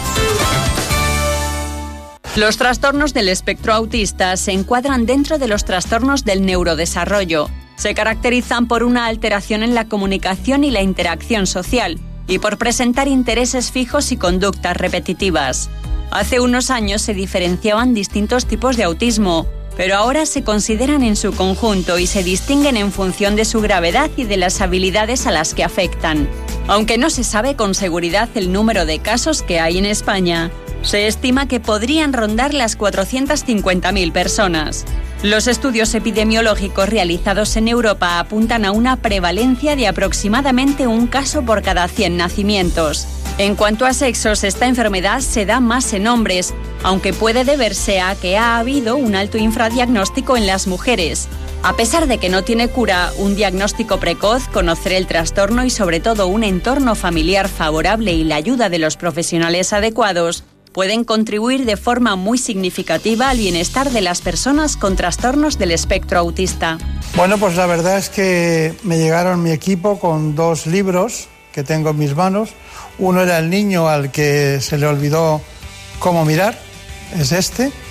Y luego el otro es eh, Juan Martos, María Llorente, los dos psicólogos, equipo de Letrea, La vida en orden alfabético, el mundo de las personas con Asperger. Ahora les contaremos todo al respecto porque es profundo y me gustaría que en este tiempo pudiéramos aquilatar aquellas cuestiones que no sabemos, incluso nosotros mismos, porque son temas de grandes especialistas que han profundizado en un ámbito concreto. Juan Martos posee una dilatada experiencia en el campo del autismo y los trastornos del espectro autista. Su andadura profesional comenzó a partir de 1979 con la creación y dirección de un centro de atención temprana que se concentró con el actual Inserso en el distrito concretamente de Vallecas, en Madrid, proporcionando allí atención gratuita a niños con discapacidad. Por otra parte, a mi izquierda se encuentra María Llorente, es psicóloga sanitaria y educativa, licenciada en psicología en la Universidad Autónoma de Madrid, socia fundadora del equipo de Letrea, ese centro especializado en el diagnóstico y tratamiento de los trastornos del espectro autista, que podemos llamar a partir de ahora autismo para que nos entendamos, pero que es el concepto fundamental que utilizan los expertos. Eh, son trastornos específicos del lenguaje. Eh, ella es terapeuta eh, con certificación del centro ANEM de Canadá y bueno, y estamos encantados de que esté con nosotros. Muchas gracias. Gracias a vosotros. Bueno, ¿qué tal? ¿Cómo va todo? Muy bien, muchas gracias por eh, a invitarnos y poder acercarnos un poquito a este campo. Un poquito no mucho, tenéis que contarnos muchas cosas porque sabemos muy poco. Bueno, hay una cuestión fundamental para nosotros y es eh, el concepto de autismo, el concepto de trastorno del espectro autista.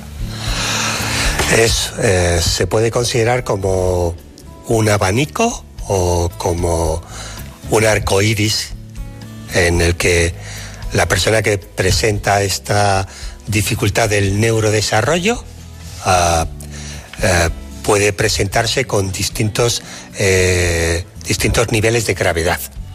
Desde personas en las que el autismo viene asociado además con discapacidad intelectual y no hablan o eh, hay una manifiesta incapacidad para relacionarse o aparecen conductas eh, eh, estereotipadas de tipo motor, balanceos, aleteos, hasta las personas que están en el otro lado del espectro de, este abanico en el que nos podemos encontrar a personas que son muy brillantes, con capacidades geniales, con ah, un lenguaje muy elaborado y a las que probablemente nuestra sociedad les debe dar las gracias por los avances científicos que hemos tenido. Está bien. Bueno, María Llorente, hay una cuestión para nosotros fundamental y es que eh, ¿cómo se diagnostica el autismo? Ya vemos que hay un, un, autismo que tiene el termostato acelerado hacia el mejor conocimiento y otros que está deteriorado. Eso es una situación ambivalente que no, no encuadra con la ciencia, que tiene más exactitud. Por tanto, estamos hablando de un ámbito dudoso en muchos que los pacientes pueden evolucionar primera pregunta de uno a otro y segundo aparte de cómo se diagnostica el espectro autista es decir mmm, mmm, veo que hay más niños que niñas. Normalmente las enfermedades en general son más frecuentes en las mujeres que en los hombres. A todas las que traemos en general. Pero esta no. Hombre cuando son de próstata no evidentemente. Pero en este caso me puede explicar estos asuntos? Sí, pues eh, empiezo con el tema del diagnóstico. No hay, no hay una prueba médica que, permita diagnosticar el autismo. O sea, no se hace un análisis de sangre o un escáner y, se, se, diagnostica. ¿no? Es, un, es una valoración eh, clínica en la que se tienen que ver pues, eh, un patrón, los, los, tres áreas, las tres áreas que están alteradas en los trastornos de espectro autista. ¿no? Tiene, eh, observamos pues, que hay una alteración en el desarrollo sociocomunicativo del niño, el patrón de interés restringido y repetitivo, y, y, también aspectos relacionados con, con, hipersensibilidad sensorial. Entonces son evaluaciones clínicas en las que bueno, pues juegas con el niño, te relacionas con él y vas viendo cómo van fallando pues, en determinados hitos de esas tres áreas eh, del desarrollo. Bueno, eh, eh, cuando, cuando, cuando usted me está contando todo eso, eso lleva mucho tiempo verlo. Uh -huh. Y usted no está cuando está en su casa. Le cuentan cosas los padres, ¿no? Claro. ¿La consulta siempre es a tres? Sí, o sea, se, primero se hace una entrevista con la familia y entonces se, se, reconstruye toda la historia clínica del niño. También pedimos vídeos de situaciones familiares que nos llegan antes de hacer la valoración. Entonces, antes de que la familia llegue al centro, nosotros ya tenemos, y se pasa un cuestionario al colegio también. Entonces, antes de que la familia llegue al centro, tenemos información del colegio, de cómo le ven en el colegio, información de la familia y vídeos en los que vemos cómo se comporta el niño en el parque, en casa, jugando con los hermanos. Todo eso lo tenemos previo a la consulta en el centro. ¿Y usted qué cree que pasa con el niño o niña o niños autistas? ¿Qué, qué es lo que ve de fondo?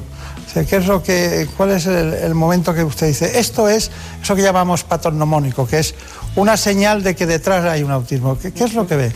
Lo nuclear del autismo es la dificultad de interacción social. Entonces, esa dificultad para acceder, para él acceder a nosotros y nosotros acceder a él. ¿no? Cuando son pequeñitos, pues una dificultad para participar en juegos interactivos, que preste más atención a objetos que lo que presta a las personas, que detectes que disfruta más jugando con, juguetes que con un adulto que está haciendo, eh, esforzándose porque se divierta contigo que tenga patrones de comunicación peculiares, pues por ejemplo que no muestre cosas eh, y sobre y algo que es más llamativo, ¿no? que son las, las conductas repetitivas, las estereotipias motoras, los, los juegos de carácter repetitivo. Claro, claro. Tema apasionante este. Bueno, Juan, hay una cosa que me gustaría saber. ¿Qué, ¿Cuáles son los síntomas que alertan a los padres? Yo tengo la sensación de que hay un fenómeno iceberg, que sea que hay muchos niños que no están diagnosticados y en cambio los que están diagnosticados es difícil tratarlos y cuidarlos, pero se puede hacer. Eh, ya lo veremos después. Pero ahora, ¿qué es lo que alerta a un padre para decir hay que hacer algo? El, autismo tiene una presentación curiosa, ¿no? o por lo menos peculiar. Eh, suele haber un desarrollo aparentemente normal como hasta el final del primer año, primer año y medio de vida que es un momento en el evolutivo en el cual tienen que, que, cuajar muchas cosas. Tiene que, el lenguaje tiene que explosionar, tiene que aparecer la actividad simbólica, los niños ya tienen un poco conciencia de que pueden compartir con los demás, aparecen muchos desarrollos que son muy interesantes. Y en ese momento evolutivo es cuando empieza un poco a observarse el autismo. ¿Y cuáles son esas manifestaciones que a los padres les preocupan? Primero, que el niño parece como si fuera sordo, cuando se sabe que en realidad no es sordo, pero no está respondiendo al nombre ni responde a las órdenes, pero sí responde a otro tipo de estímulos auditivos. Por ejemplo, se pone la tele, un programa de dibujos animados, y se planta delante de la tele. O abren un caramelo a 5 metros de distancia y localizan ese sonido. No está respondiendo al lenguaje, ¿no? No señala y sobre todo no señala con una manifestación comunicativa que nosotros llamamos de tipo declarativo, para mostrar, para enseñar, para compartir, para hacer llegar información al otro. El lenguaje, que a lo mejor ha emergido, que tiene dos, tres palabras, cuatro palabras o incluso más, se para y deja de hablar. El niño que hasta ese momento a lo mejor estaba mirando bien, deja de mirar deja... Eh, claro, los padres se encuentran ante una situación de extrañeza y este conjunto un poco como de síntomas o juegos que son un poco extraños cuando debería estar jugando casi de manera simbólica, pues le interesa más jugar o alinear las cosas o con tapones, con las botellas, ¿no? Todo esto son los primeros signos de alarma, ¿no? Está bien.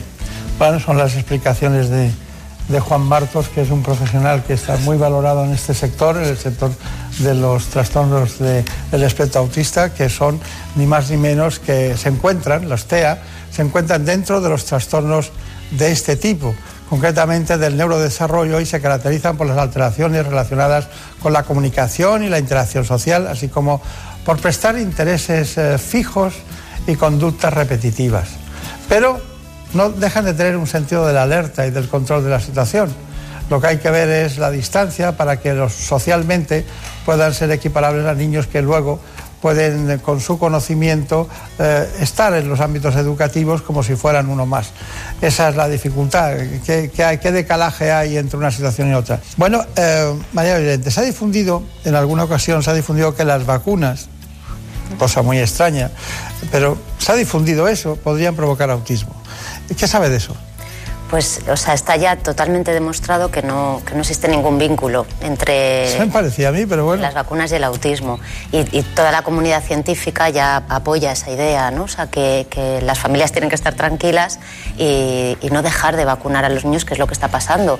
Que hay familias que por miedo, por ese rumor, eh, están dejando de vacunar a, los, a sus hijos y el riesgo es mucho mayor, ¿no? Y el, el estudio esto se remonta a finales de los 90, que un médico británico sacó un estudio en el que eh, pues defendió esa, relación causal entre las vacunas y, el autismo. ¿no? Y aunque se ha desmentido los resultados, se ha visto que estaba falseado ese, ese artículo y esa investigación, y todo eso se ha publicado, aún así, pues en las redes sociales, en blogs, sigue corriendo esa, esa teoría falsa de, que las vacunas mm, provocan autismo, ¿no? Y entonces, pues es una teoría falsa, pero que encima está provocando mucho, mucho daño.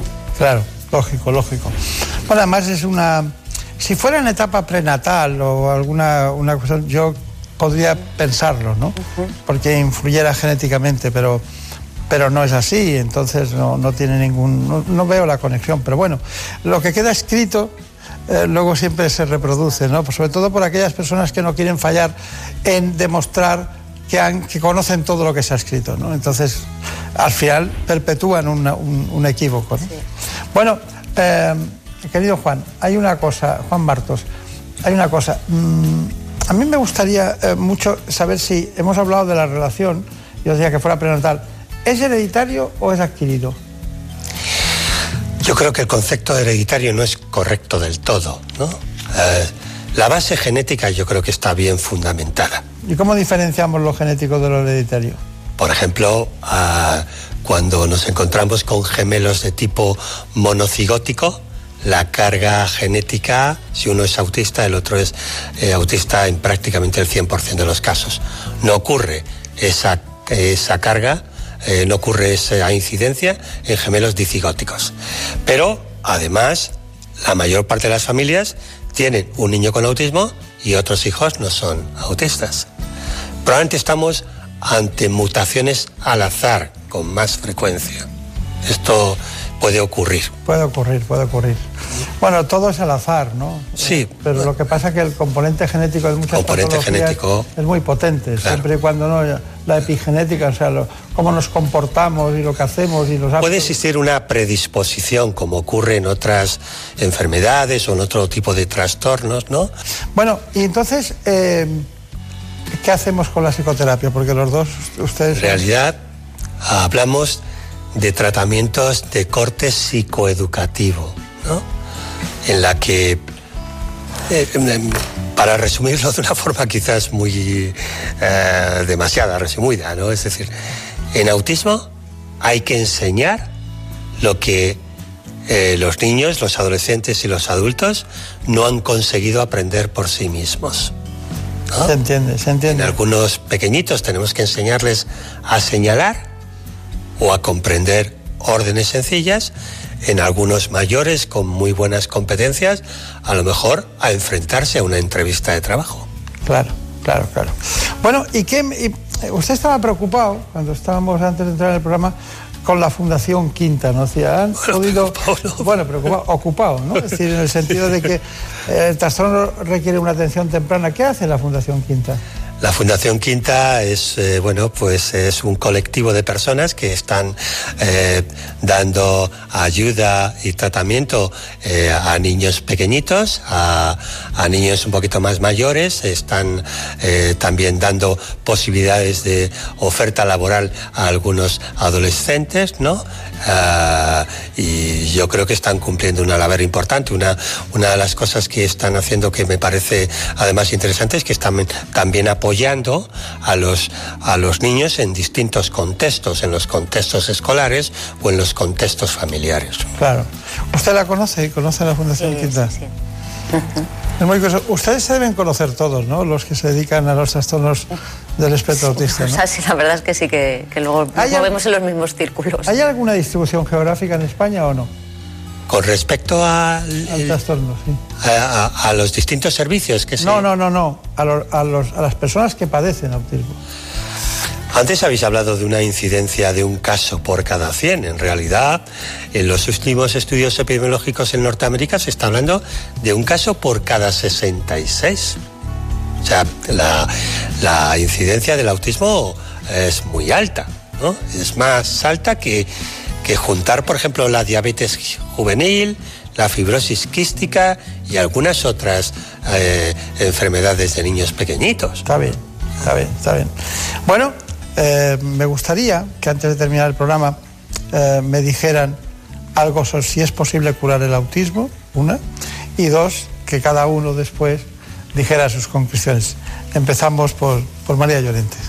Pues el autismo a día de hoy tampoco tiene cura, o sea que eh, no hay un tratamiento mm, que cure el autismo, pero lo que sí que sabemos es que mejora mucho en todas las, facetas y, en todas las habilidades eh, que hemos dicho que son los déficits nucleares del autismo, ¿no? Evolucionan, pueden tener una evolución muy buena. Eh, pero para eso, y pues, relacionado un poco con lo de la conclusión, ¿no? pues destacar la importancia de la detección temprana, que cada vez estamos diagnosticando antes a los niños con TEA, ya entre 18 meses y, los dos años se puede emitir un diagnóstico de TEA. Y lo importante de poner etiquetas es que da paso a, empezar a intervenir de manera precoz. Entonces, lo que nos están diciendo los estudios es que cuanto antes se, empiece a intervenir, el pronóstico es mucho mejor. No va a haber cura, pero la evolución va a ser mucho más positiva. Y esto que tengo yo aquí, la, la bumetanina, eh, eh, eh, ¿se puede, puede ayudar a mejorar el autismo? O sea, hay salen cada cierto tiempo un montón de estudios que no tienen evidencia científica, ¿no? Entonces eh, se hace mucha difusión de ellos y hay que tener precaución. O sea, Claro, que hasta que no consultar esté, con ustedes. y hasta que no esté del todo demostrado, no empezar ningún tratamiento ¿De dónde le llegan a ustedes los pacientes? ¿De las familias, de los compañeros, de otros psicólogos, de otros Pues, psiquiatras? Un poquito de, de distintas partes, o sea, vienen de escuelas infantiles, muchas veces son los profesores los que detectan los primeros eh, signos de alerta, otras veces son las mismas familias, eh, médicos, pediatras, lo- neurólogos también, que ven sospechas y entonces derivan a un centro especializado. Está bien. Bueno, eh, Juan Martos, su conclusión, y me gustaría saber por qué se diagnostica más tarde en las niñas que en los niños. Eh, bueno, ahí habría que matizar quizás también, porque eh, la literatura está informando de que el autismo que se acompaña de discapacidad intelectual, estos que están en la parte del espectro del continuum más afectados, ¿no? ahí se da más frecuentemente en niños que en niñas, pero las niñas se pueden diagnosticar de forma más temprana. Ah, cuando nos vamos al otro extremo del espectro, en los casos de síndrome de Asperger o autismo también de alto nivel de funcionamiento, y lo que ocurre es que el patrón de funcionamiento en las niñas Asperger pues puede ser un poquito más suave y por lo tanto pueden pasar un poquito más desapercibidas y diagnosticarse un poquito más tarde. Muy bien. Pues eh, diríamos que hoy ha sido un día muy especial. Es la primera vez que hablamos de este asunto en este programa. Así que muchas gracias. Gracias a vosotros. En todos los sentidos y creo que hemos dado un repaso generalizado para saber por lo menos dónde estamos. Muchas gracias. Muchas gracias. Muchas gracias. En buenas manos. En Murprotec no vamos a permitir que ningún hogar se quede sin protección frente a las humedades. Por eso ampliamos en 500.000 euros nuestro bono de protección social familias y empresas. Porque Murprotec aún debe visitar muchas viviendas y solucionar muchos problemas de humedades. Llámanos al 930 1130 o accede a murprotec.es. Seguimos cuidando de ti.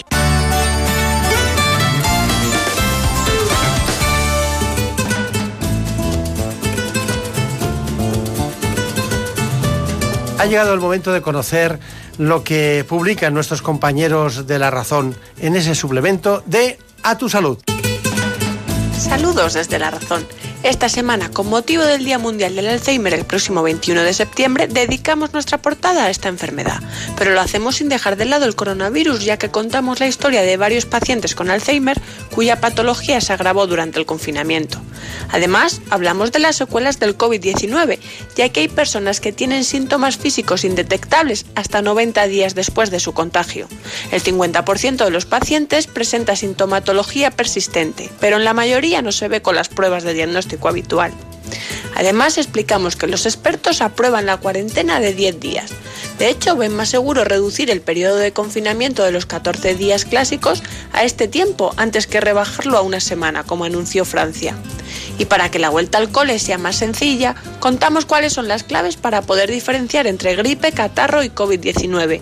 Además, en la sección de alimentación explicamos cómo podemos reforzar el sistema inmunitario de los niños y hasta qué punto es necesario acudir al consumo de complejos vitamínicos que fortalezcan las defensas. Según los expertos, basta con una dieta variada, aunque hay casos en los que puede ser aconsejable suplementar, eso sí, siempre bajo supervisión médica. Y más allá del coronavirus, contamos la historia de José, donante de médula, quien confiesa que salvar una vida por estar dos horas tumbado es lo mejor que ha hecho, incluso en plena pandemia del coronavirus. Y en nuestra contra entrevistamos a Quique Mateu, periodista y primer contagiado español oficial de la COVID-19, quien nos asegura que nunca podrá explicar qué se siente al pensar que otras personas pueden morir por tu culpa. Pero estos son solo algunos de los contenidos. Encontrarán más información en las páginas del suplemento a tu salud y durante toda la semana en nuestra web www.larazón.es barra salud. Sin más, que pasen una feliz semana. En buenas manos.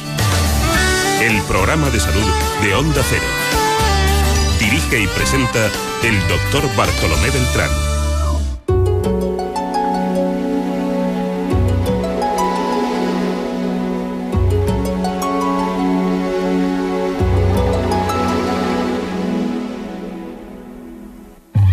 Look at us, baby,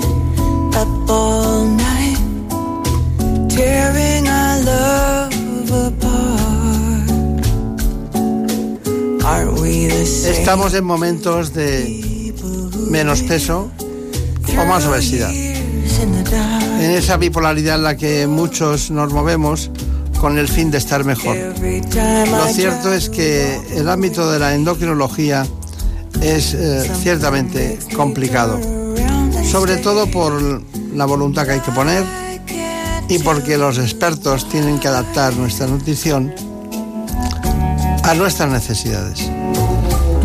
Hoy lo hacemos con la doctora Pilar Riobó, que es endocrinólogo del Hospital Universitario de la Fundación Jiménez Díaz de Madrid.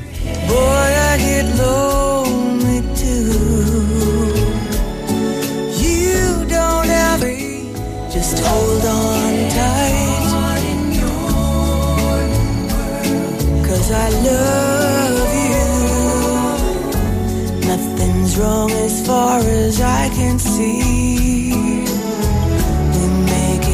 We make it harder than it has to be.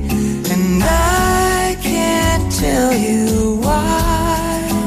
But oh, baby. Así que para adentrarnos en este asunto endocrinológico, la endocrinología, vamos a la profundidad del conocimiento de una gran experta, la doctora Pilar Riobo. Vamos a hablar de obesidad. En buenas manos. Según la Organización Mundial de la Salud, la obesidad se ha convertido en uno de los problemas de salud pública más graves de este siglo y ha alcanzado cifras de epidemia. Ya afecta a unos 500 millones de personas en todo el mundo. En España la obesidad se ha disparado en los últimos 25 años y es el país con mayor tasa de Europa. Los expertos coinciden en que el sedentarismo y el aumento del aporte calórico son las principales causas de la obesidad. Y para combatirla es preciso llevar una dieta equilibrada baja en grasa en la que haya una disminución de la ingesta de calorías, acompañado de ejercicio físico. En ocasiones el tratamiento se puede complementar con fármacos y en los casos más extremos con cirugía. El exceso de grasa corporal es una enfermedad que por sí sola causa numerosas comorbilidades, empeora la calidad de vida, aumenta la mortalidad y genera un elevado coste social y sanitario. Bueno, pues hoy abordaremos concretamente algunas preguntas como cuál es la clave de esta epidemia de obesidad. Aproximadamente en cuántos años acorta nuestra esperanza de vida. ¿Qué patologías se asocian con este problema? Aparte de dieta y ejercicio, ¿qué fármacos han mostrado eficacia en el tratamiento de la obesidad? Hoy tenemos a una de las grandes especialistas españolas en el ámbito de la endocrinología y nutrición que trabaja en la Fundación Jiménez Díaz, un hospital universitario precisamente de referencia. Hace mucho que no aparece en este programa, pero es una de las personas que más nos ha impresionado a lo largo de su biografía personal en cuanto a su conocimiento, tenacidad y trabajo. Una gran especialista, se lo digo de verdad. La doctora Pilar Riobo. Gracias por los elogios que me has echado. Es verdad, hace mucho tiempo que no nos veíamos, ¿no? Sí, hace tiempo que no Sí, pero Siempre el mismo sitio, ¿no? Al mismo sitio, di que sí. Siempre. Bueno, eh, obesidad. Hay una, una cuestión para mí que es clave, es ¿qué patologías, qué enfermedades se asocian a la obesidad?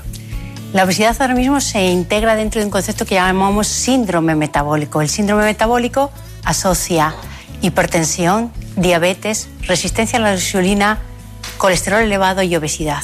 Y todo eso, el problema es que confiere un riesgo cardiovascular muy aumentado.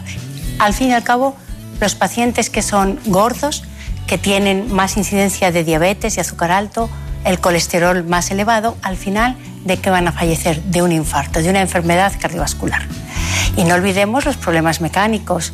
La obesidad machaca las rodillas. Durante años, el que las rodillas estén soportando un peso excesivo hace que las dos rodillas se estropeen, que se estropeen los cartílagos, que se estropeen los meniscos y eso al final es una incapacidad muy importante que ha contribuido el exceso de peso. Claro. Usted en su consulta, cuando llega alguien a la Fundación Jiménez Díaz y pregunta por usted y le recibe, eh, se encuentra con diferentes grados de obesidad. Pero ¿cuál es la razón principal por la que acuden a la consulta? Pues como es una consulta hospitalaria hay muchos pacientes que acuden remitidos por otros médicos porque han tenido ya un evento cardiovascular, un infarto o porque han tenido algún problema importante y los remiten otros médicos. Pero hay mucha gente que acude pues simplemente por el deseo de, de perder peso, que eso nos obsesiona, digamos, a todos, el, el perder peso. Sin embargo, hay que tener en cuenta que dentro de la obesidad hay muchas causas. La obesidad no es posiblemente una única enfermedad. Dentro de un tiempo, cuando vayamos sabiendo más, posiblemente diferenciaremos, por ejemplo, por causa de la obesidad. Hay obesidades que son por exceso de comida, pero hay obesidades que son genéticas, hay obesidades que son por falta de ejercicio, hay obesidades que son de causa psicológica, muy importante. Hay mucha gente que pregunta por obesidad, pero lo que tiene es un síndrome de atracones nocturnos, un síndrome de sobreingesta compulsiva. Hay muchas enfermedades psicológicas y hay que tratarlas de forma diferente. Un, un síndrome de atracones nocturnos, una- un síndrome de sobreingesta compulsiva, no lo puedes tratar con una dieta. Tendrás que tratarlo con tratamientos psicológicos y fármacos antidepresivos posiblemente. Hay gente que acude a la- a- por, por obesidad, pero que tiene, ¿cuál es la causa? Fármacos. En nuestra sociedad que tenemos tan mm, medicalizada, quizás excesivamente, hay fármacos que favorecen la ganancia de peso. Todos los fármacos o muchos fármacos de los que se utilizan en, en- en psiquiatría favorecen la ganancia de peso. Muchos fármacos para la alergia favorecen la ganancia de peso, de antihistamínicos. Hay muchos fármacos los beta bloqueantes que se utilizan en, en cardiología favorecen la ganancia de peso. Entonces, hay que saber qué realmente tiene cada paciente, cada paciente es distinto. Y en ese sentido yo puedo decir que no hay ni un- una única dieta. Hay dietas que a cada paciente hay que saber por dónde atacarle, por dónde, qué es lo que le puede venir bien a él, qué es, qué fármaco, algunos fármacos pocos que le pueden ayudar, eh, cómo tratarle psicológicamente, cuáles son los retos que le puedes plantear, cómo intentar que se mueva más. O sea, es completamente un reto. Es una enfermedad que parece sencilla, pero no es cuestión de una dieta. Es muy poliédrica y muchas, muchas adversidades y una sola realidad, ¿no? Porque que usted, como endocrinólogo, detecte a que alguien tiene un problema eh, psicológico, psiquiátrico, el traslado al plan oral por ansiedad, de gente que come por la noche, se levanta y se va a la nevera y engorda, y luego viene a la consulta diciendo, me quiero tratar de la obesidad. No, es que a lo mejor la cuenta del banco no está bien, las relaciones con su pareja tampoco, eh, mil historias que coinciden. ¿no? Y desbrozar eso, Es, es- es una importante. consulta de obesidad debe ser larga, ¿no? A lo mejor es más difícil para mí, por ejemplo, que un cáncer de tiroides. Es más larga porque los pacientes se empeñan en contarte eh, cómo cocinan y tal, pero hay que ahondar también, por ejemplo, en relaciones. Eh, ¿Sabía usted, doctor Beltrán, que hay, por ejemplo, un estudio muy importante en el que las relaciones de amistad son muy importantes en el, en el tema de la obesidad? O sea, es más importante eh, en tu riesgo de favorecer la obesidad que tus amigos sean obesos a incluso que tu pareja sea obesa. Es muy importante, de alguna forma, la gente que tiene amigos obesos tiene un mayor riesgo de, eh, de- de- de ser él también obeso a lo largo de los años. ¿Por qué? Bueno, pues posiblemente... Costumbres comunes. Claro, no es lo mismo que dar a una buena comida que hacer un paseo por es el campo. verdad que se ven parejas de gordos, ¿eh? Muchas. Sí. Cuando uno lo es, el otro también, ¿no? Se ve mucho, con mucha ¿Por qué? Porque al final al cabo a- a- adoptas ese comportamiento que favorece la obesidad, ese comportamiento obesogénico, que es comer, no hacer ejercicio, pues se copia. Claro, claro, claro. Bueno, ha sacado usted el tiroides, luego hablaremos de eso, pero porque me imagino que las personas que son hipotiroideas son más obesas, ¿no? Tienen tendencia. Normalmente las, en, esta sanidad que tenemos tan buena en, en- en España, eh, las tenemos tratadas y entonces no me vale como excusa. Quizás antes del diagnóstico sí pueden ser más obesas, pero una vez que se tratan, el paciente es un hipotiroideo que queda en normofunción tiroidea con tratamiento. No me vale la excusa. Ese paciente tiene que hacer el esfuerzo también de perder peso y no atribuirlo todo al tiroides. Una, una, una pregunta como un eslabón perdido que no viene al cuento, pero la quiero hacer. Eh, ¿Hay alguna relación entre hiper hipotiroidismo y cáncer de mama? Hay una relación entre obesidad y cáncer de mama, por ejemplo. No, entre hiperhipotiroidismo no. Obesidad y cáncer de mama sí. De hecho, las mujeres pobres a las que se diagnostica un cáncer de mama, de pronto son mujeres activas con trabajo y tal, y de pronto pasan a ser enfermas, cirugía, radioterapia, etcétera, y dejan de hacer ejercicio. Y el problema es que engordan y eso tiene un pronóstico negativo para su evolución. Y luego también eh, uno de los factores de riesgo que se puede eh, controlar del cáncer de mama es la obesidad. Las mujeres obesas tienen mayor relación de cáncer de mama.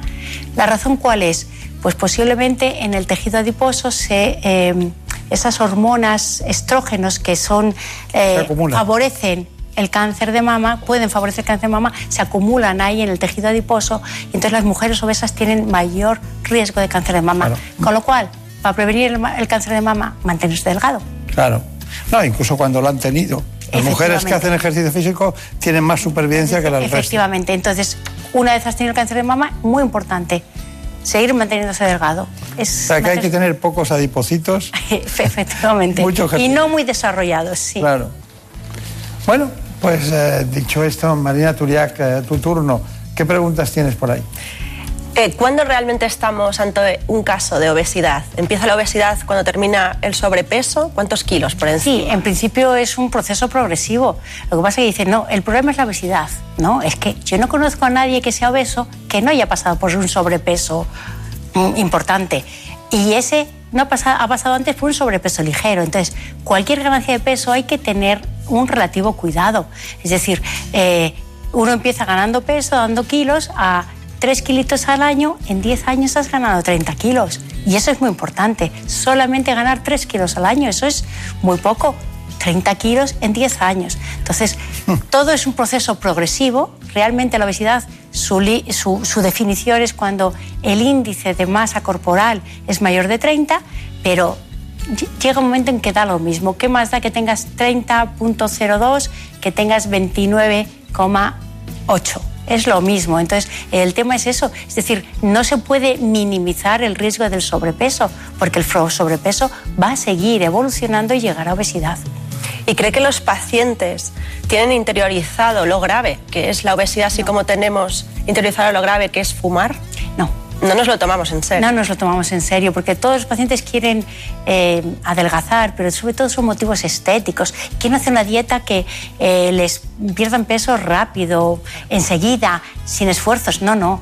Eso, eh, el adelgazar implica un cambio de hábitos, un cambio casi de mentalidad, el dar prioridad a ciertas cosas, como es el ejercicio, el dar prioridad a caminar, a, comer saludable, el decir, no me puedo quitar las penas con un dulce. No, es quitar las penas con un dulce.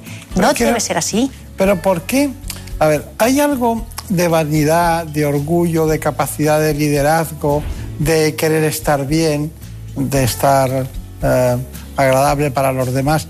Eh, ese factor, cuando psicológicamente se, se, tiene como un chip, influye mucho en que las personas estén más... sí, por supuesto. O sea, por eso hay que ver el aspecto psicológico. Hay personas a las que realmente les va a influir mucho el querer estar bien, el, el tener una imagen. Entonces, a esas personas psicológicamente les puedes eh, ofrecer eso. Hay otras personas que les importa poco. Entonces, lo que quieren poco es estar bien, no les interesa. Entonces, a esas personas les puedes ofrecer otro, otro estímulo. Es decir, en una enfermedad que en teoría la tienes todos los días y que todos los días tienes que tratarte, todos los días tienes que cuidarte, tendrás que eh, ofrecer un apoyo psicológico muy importante y saber qué es realmente lo que le interesa al paciente. Entonces a un paciente lo coges por un por un tema que le interesa, al otro por otro.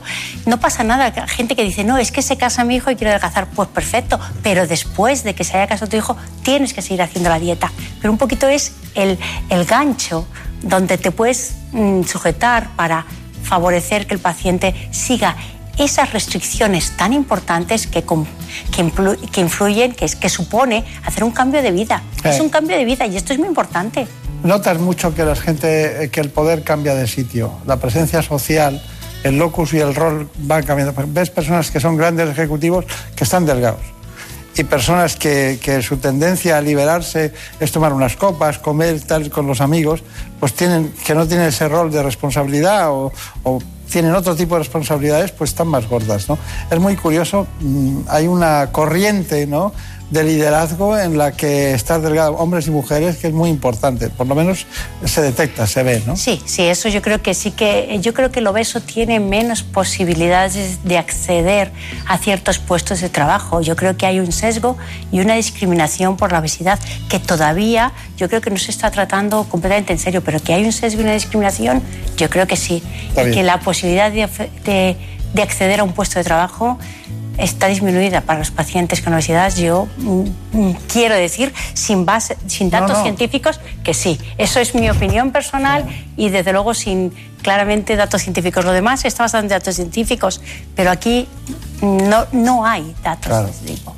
Bueno, según datos de la OMS, como ya se ha dicho, la prevalencia de la obesidad se ha triplicado desde los prácticamente años 80 en muchos países europeos y afecta a un 27% de la población española oculta. Y también, además, la dieta y el ejercicio constituyen el pilar fundamental del tratamiento de la obesidad desde hace décadas. Pero, ¿cuándo fracasan esos procesos o son insuficientes? ¿Tenemos suficientes fármacos para solucionar este problema? Doctora. Tenemos pocos, ojalá quisiera yo que tuviéramos más.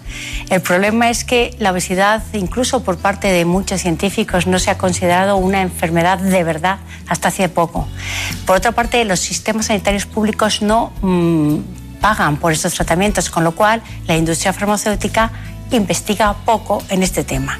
Entonces, tenemos fármacos que además eh, algunos han sido retirados del mercado por sus efectos secundarios. Yo digo, sí, hay algunos fármacos que se han retirado y que tienen efectos secundarios y deberían retirarse, pero es que yo conozco muchos otros fármacos para otras patologías que todos tienen efectos secundarios y no se retiran. Entonces, yo creo que es que no nos damos cuenta de que esto es una cosa pues muy importante, pero cuando uno controla la obesidad, disminuye en un paciente obeso, por ejemplo, que es diabético, disminuye el consumo de fármacos eh, de la tensión, de la diabetes, del colesterol, disminuyen los problemas de artrosis y por lo tanto los dolores de rodilla, los fármacos para los, los dolores de rodilla o de cadera. Es decir, yo creo que tiene mucho beneficio controlar la obesidad y que cada vez va a ir habiendo más fármacos en este sentido. Ahora, por ejemplo, sí que en España disponemos de algunos fármacos que, que mm, hemos derivado del tratamiento de la diabetes. Se trataba la diabetes, vimos que son fármacos autorizados para el tratamiento de diabetes, que la diabetes, eh, los diabéticos obesos adelgazaban y entonces, bueno, pues se han hecho estudios clínicos en pacientes obesos no diabéticos. Y por ejemplo, ahí tenemos unos fármacos inyectables que se están utilizando para el ¿Cómo- tratamiento eh, ¿Cuál es el nombre de- del producto? comercial y todo. Lo que quiera. el- es liraglutide, por ejemplo, es el que está autorizado, que además es un gran fármaco para el tratamiento de la eh, mm, para el tratamiento de la diabetes. Y actualmente hay con otro nombre comercial completamente distinto al que se utiliza en diabéticos, autorizado en España para el tratamiento de la obesidad. Pero en general tenemos pocos fármacos, pero poco a poco mm, vamos mejorando desde Claro. hace unos años que no teníamos nada, vamos mejorando y vamos va habiendo más fármacos y la industria farmacéutica se va dando cuenta que es un nicho de mercado donde dentro de unos años a lo mejor puede eh, Claro, claro. recuperar la inversión que hacen primero en ensayos clínicos, en estudios y etcétera. Entonces, bueno, esperamos que ese campo vaya siendo cada vez mayor. Dígame, eh, el efecto rebote, o sea, alguien adelgaza porque se, se lo ha tomado muy en serio, porque bueno, porque así no puedo seguir, y de repente tiene un efecto rebote y vuelve a regresar. Eh, ¿Qué se puede hacer con eso? ¿Qué, qué- cómo lo vive usted? Sí, no hacer dietas muy estrictas. Eh, muchas veces el efecto rebote se va a producir con mucha frecuencia, pero cuando uno está muy restringido de dieta, cuando no puede comer nada más que eh, cuatro cosas, a veces, eh, de alguna forma, cuando se quita esa restricción tan importante, lo que hace es compensar. Hay una sobreingesta compensadora de todo lo- lo- lo que te han quitado durante meses. Entonces, dietas menos restrictivas. ¿Y lo del ayuno intermitente? Bueno, pues esa es una dieta que está ahora de moda y además ha salido no solamente de moda en la, en la prensa del corazón, digamos, sino que ha salido un artículo muy reciente en, en la revista científica el New England Journal of Medicine. Al fin y al cabo, el ayuno intermitente lo que hace es que al restringir las horas que te permiten comer, al final comes, comes menos, menos cantidades. Porque comes en menos tiempo. Siempre que no, de alguna forma no te pongas demasiado morado esas horas que te está permitido comer. Entonces, al final, son las calorías las que cuentas. Al, al final, estás disminuyendo la ingesta calórica total, que es al final lo que engorda. Y, y cualquier persona con sobrepeso o también con puede realizar una dieta de adelgazamiento, cualquier persona o usted antes tiene en cuenta algunos factores. Mm, hay que tener en cuenta algunos factores. Eh, mm, depende de las dietas no muy restrictivas. Yo, pues a lo mejor podría hacer cualquier persona una dieta que es empezar a comer sano. Comer sano lo puede hacer cualquiera. Y muchas veces el comer sano ya estás comiendo menos calorías de lo que comes habitualmente. Cuando haces una dieta restrictiva de verdad, sí que tienes que tener un cuidado, pues porque eh, puedes, lo primero que aumenta es el ácido úrico, muy a menudo. Hay que ver cómo afecta a la glucosa. Es decir, muchas personas tienen, son diabéticos y a lo mejor tienen fármacos y hay que, hay que disminuir el, el consumo de estos fármacos o de la tensión, porque si no pueden tener un problema. No, no se imagina usted la cantidad de titulares que está generando de cosas que creemos que son de otra manera en general. Marina Turiac, ¿alguna pregunta así muy rápidamente, por favor? Y cuando las dietas no funcionan, tenemos que recurrir a la cirugía, balón gástrico, reducción de estómago. Algunas veces sí, hay, hay veces que realmente... ¿Usted lo indica? Sí, claro. ¿Y cómo son? Entre medio, ¿De pues, duras? la- la- son duras. Pero hay veces que cambia la calidad de vida y va muy bien, pero para eso tenemos que tener una indicación clara, saber a quién se le indica. Ese paciente tiene que pasar por un estudio psicológico, psiquiátrico muy importante, porque para muchos pacientes la comida es su forma de calmar la ansiedad. Si le quitamos eso, muchas veces, y no tenemos otra forma de cambiar la ansiedad, puede tener un problema psicológico importante. La No quiero tasa de pasar por- suicidios post cirugía bariátrica es alta. ¿Sí? Sí. Sí, sí. Ahora, muchas personas les mejora muchísimo la calidad de vida.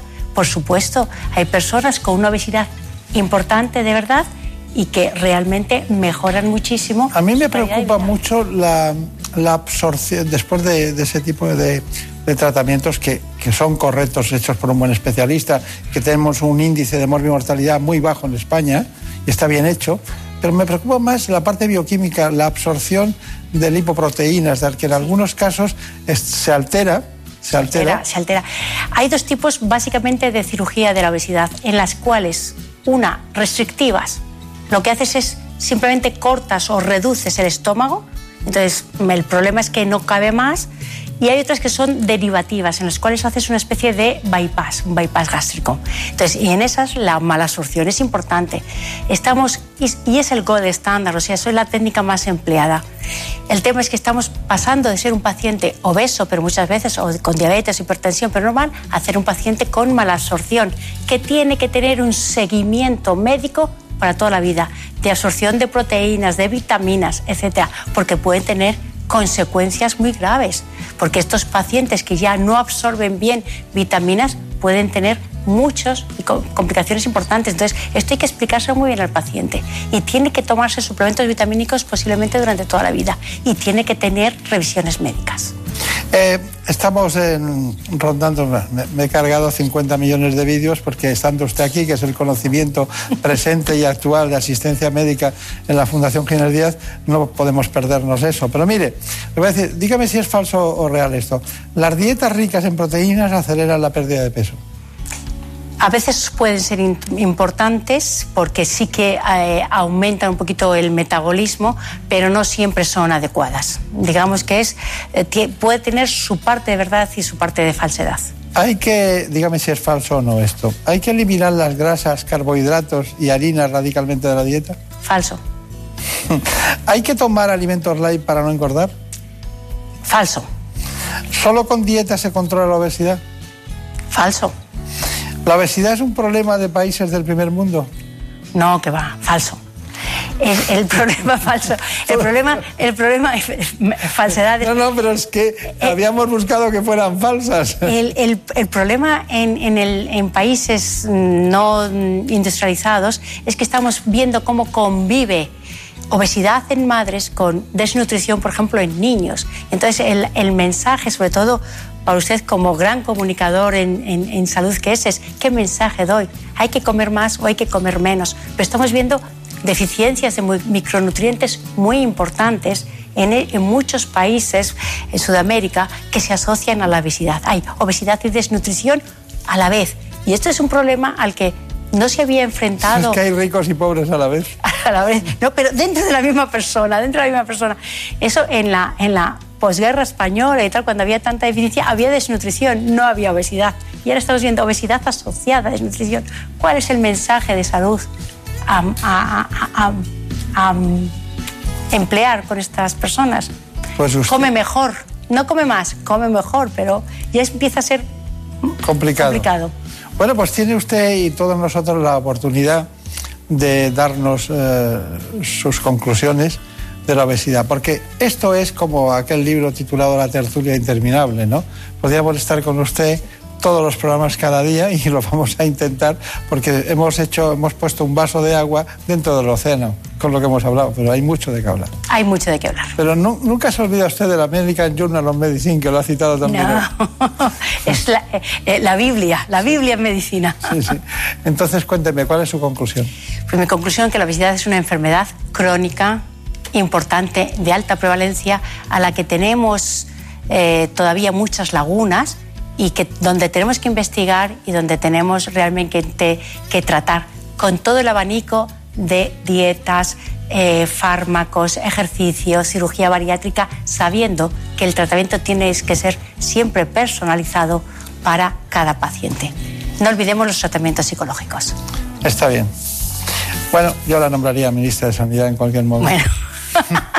no. Porque es una de las grandes en el concepto básico de la relación entre la sociedad, la patología, la asistencia médica y economizar lo mejor posible las herramientas que tenemos. Muchas gracias, muchos recuerdos a sus compañeros, mucha suerte. En buenas manos. Por un beso tuyo, contigo me voy, no me lo pregunto, contigo me voy, que se me fue me voy. Ya saben ustedes que estamos encantados de estar cada semana en este programa en el que intentamos que los mejores especialistas acudan para contarnos sus experiencias y su conocimiento. Hoy en la realización gozamos de una gran compañera, una gran amiga, alguien que trabaja extraordinariamente bien, como se dice, vive en su elemento cuando está en la realización. Gema Esteban.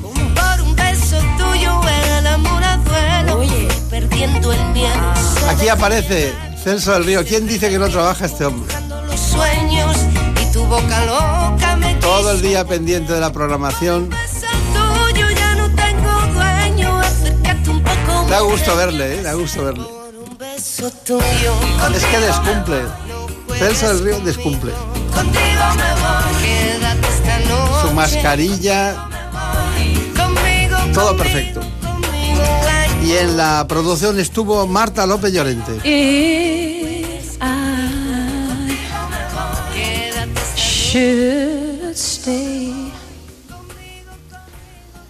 I would only be in your way.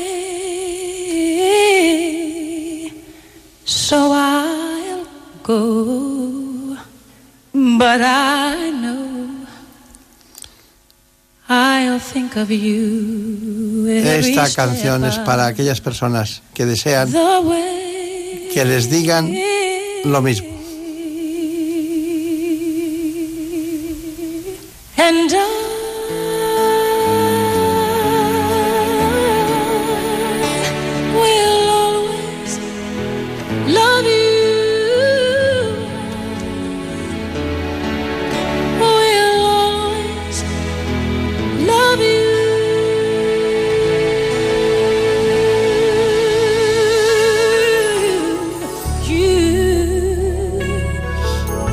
Feliz fin de semana y espero que alguien les diga lo mismo. bittersweet memories.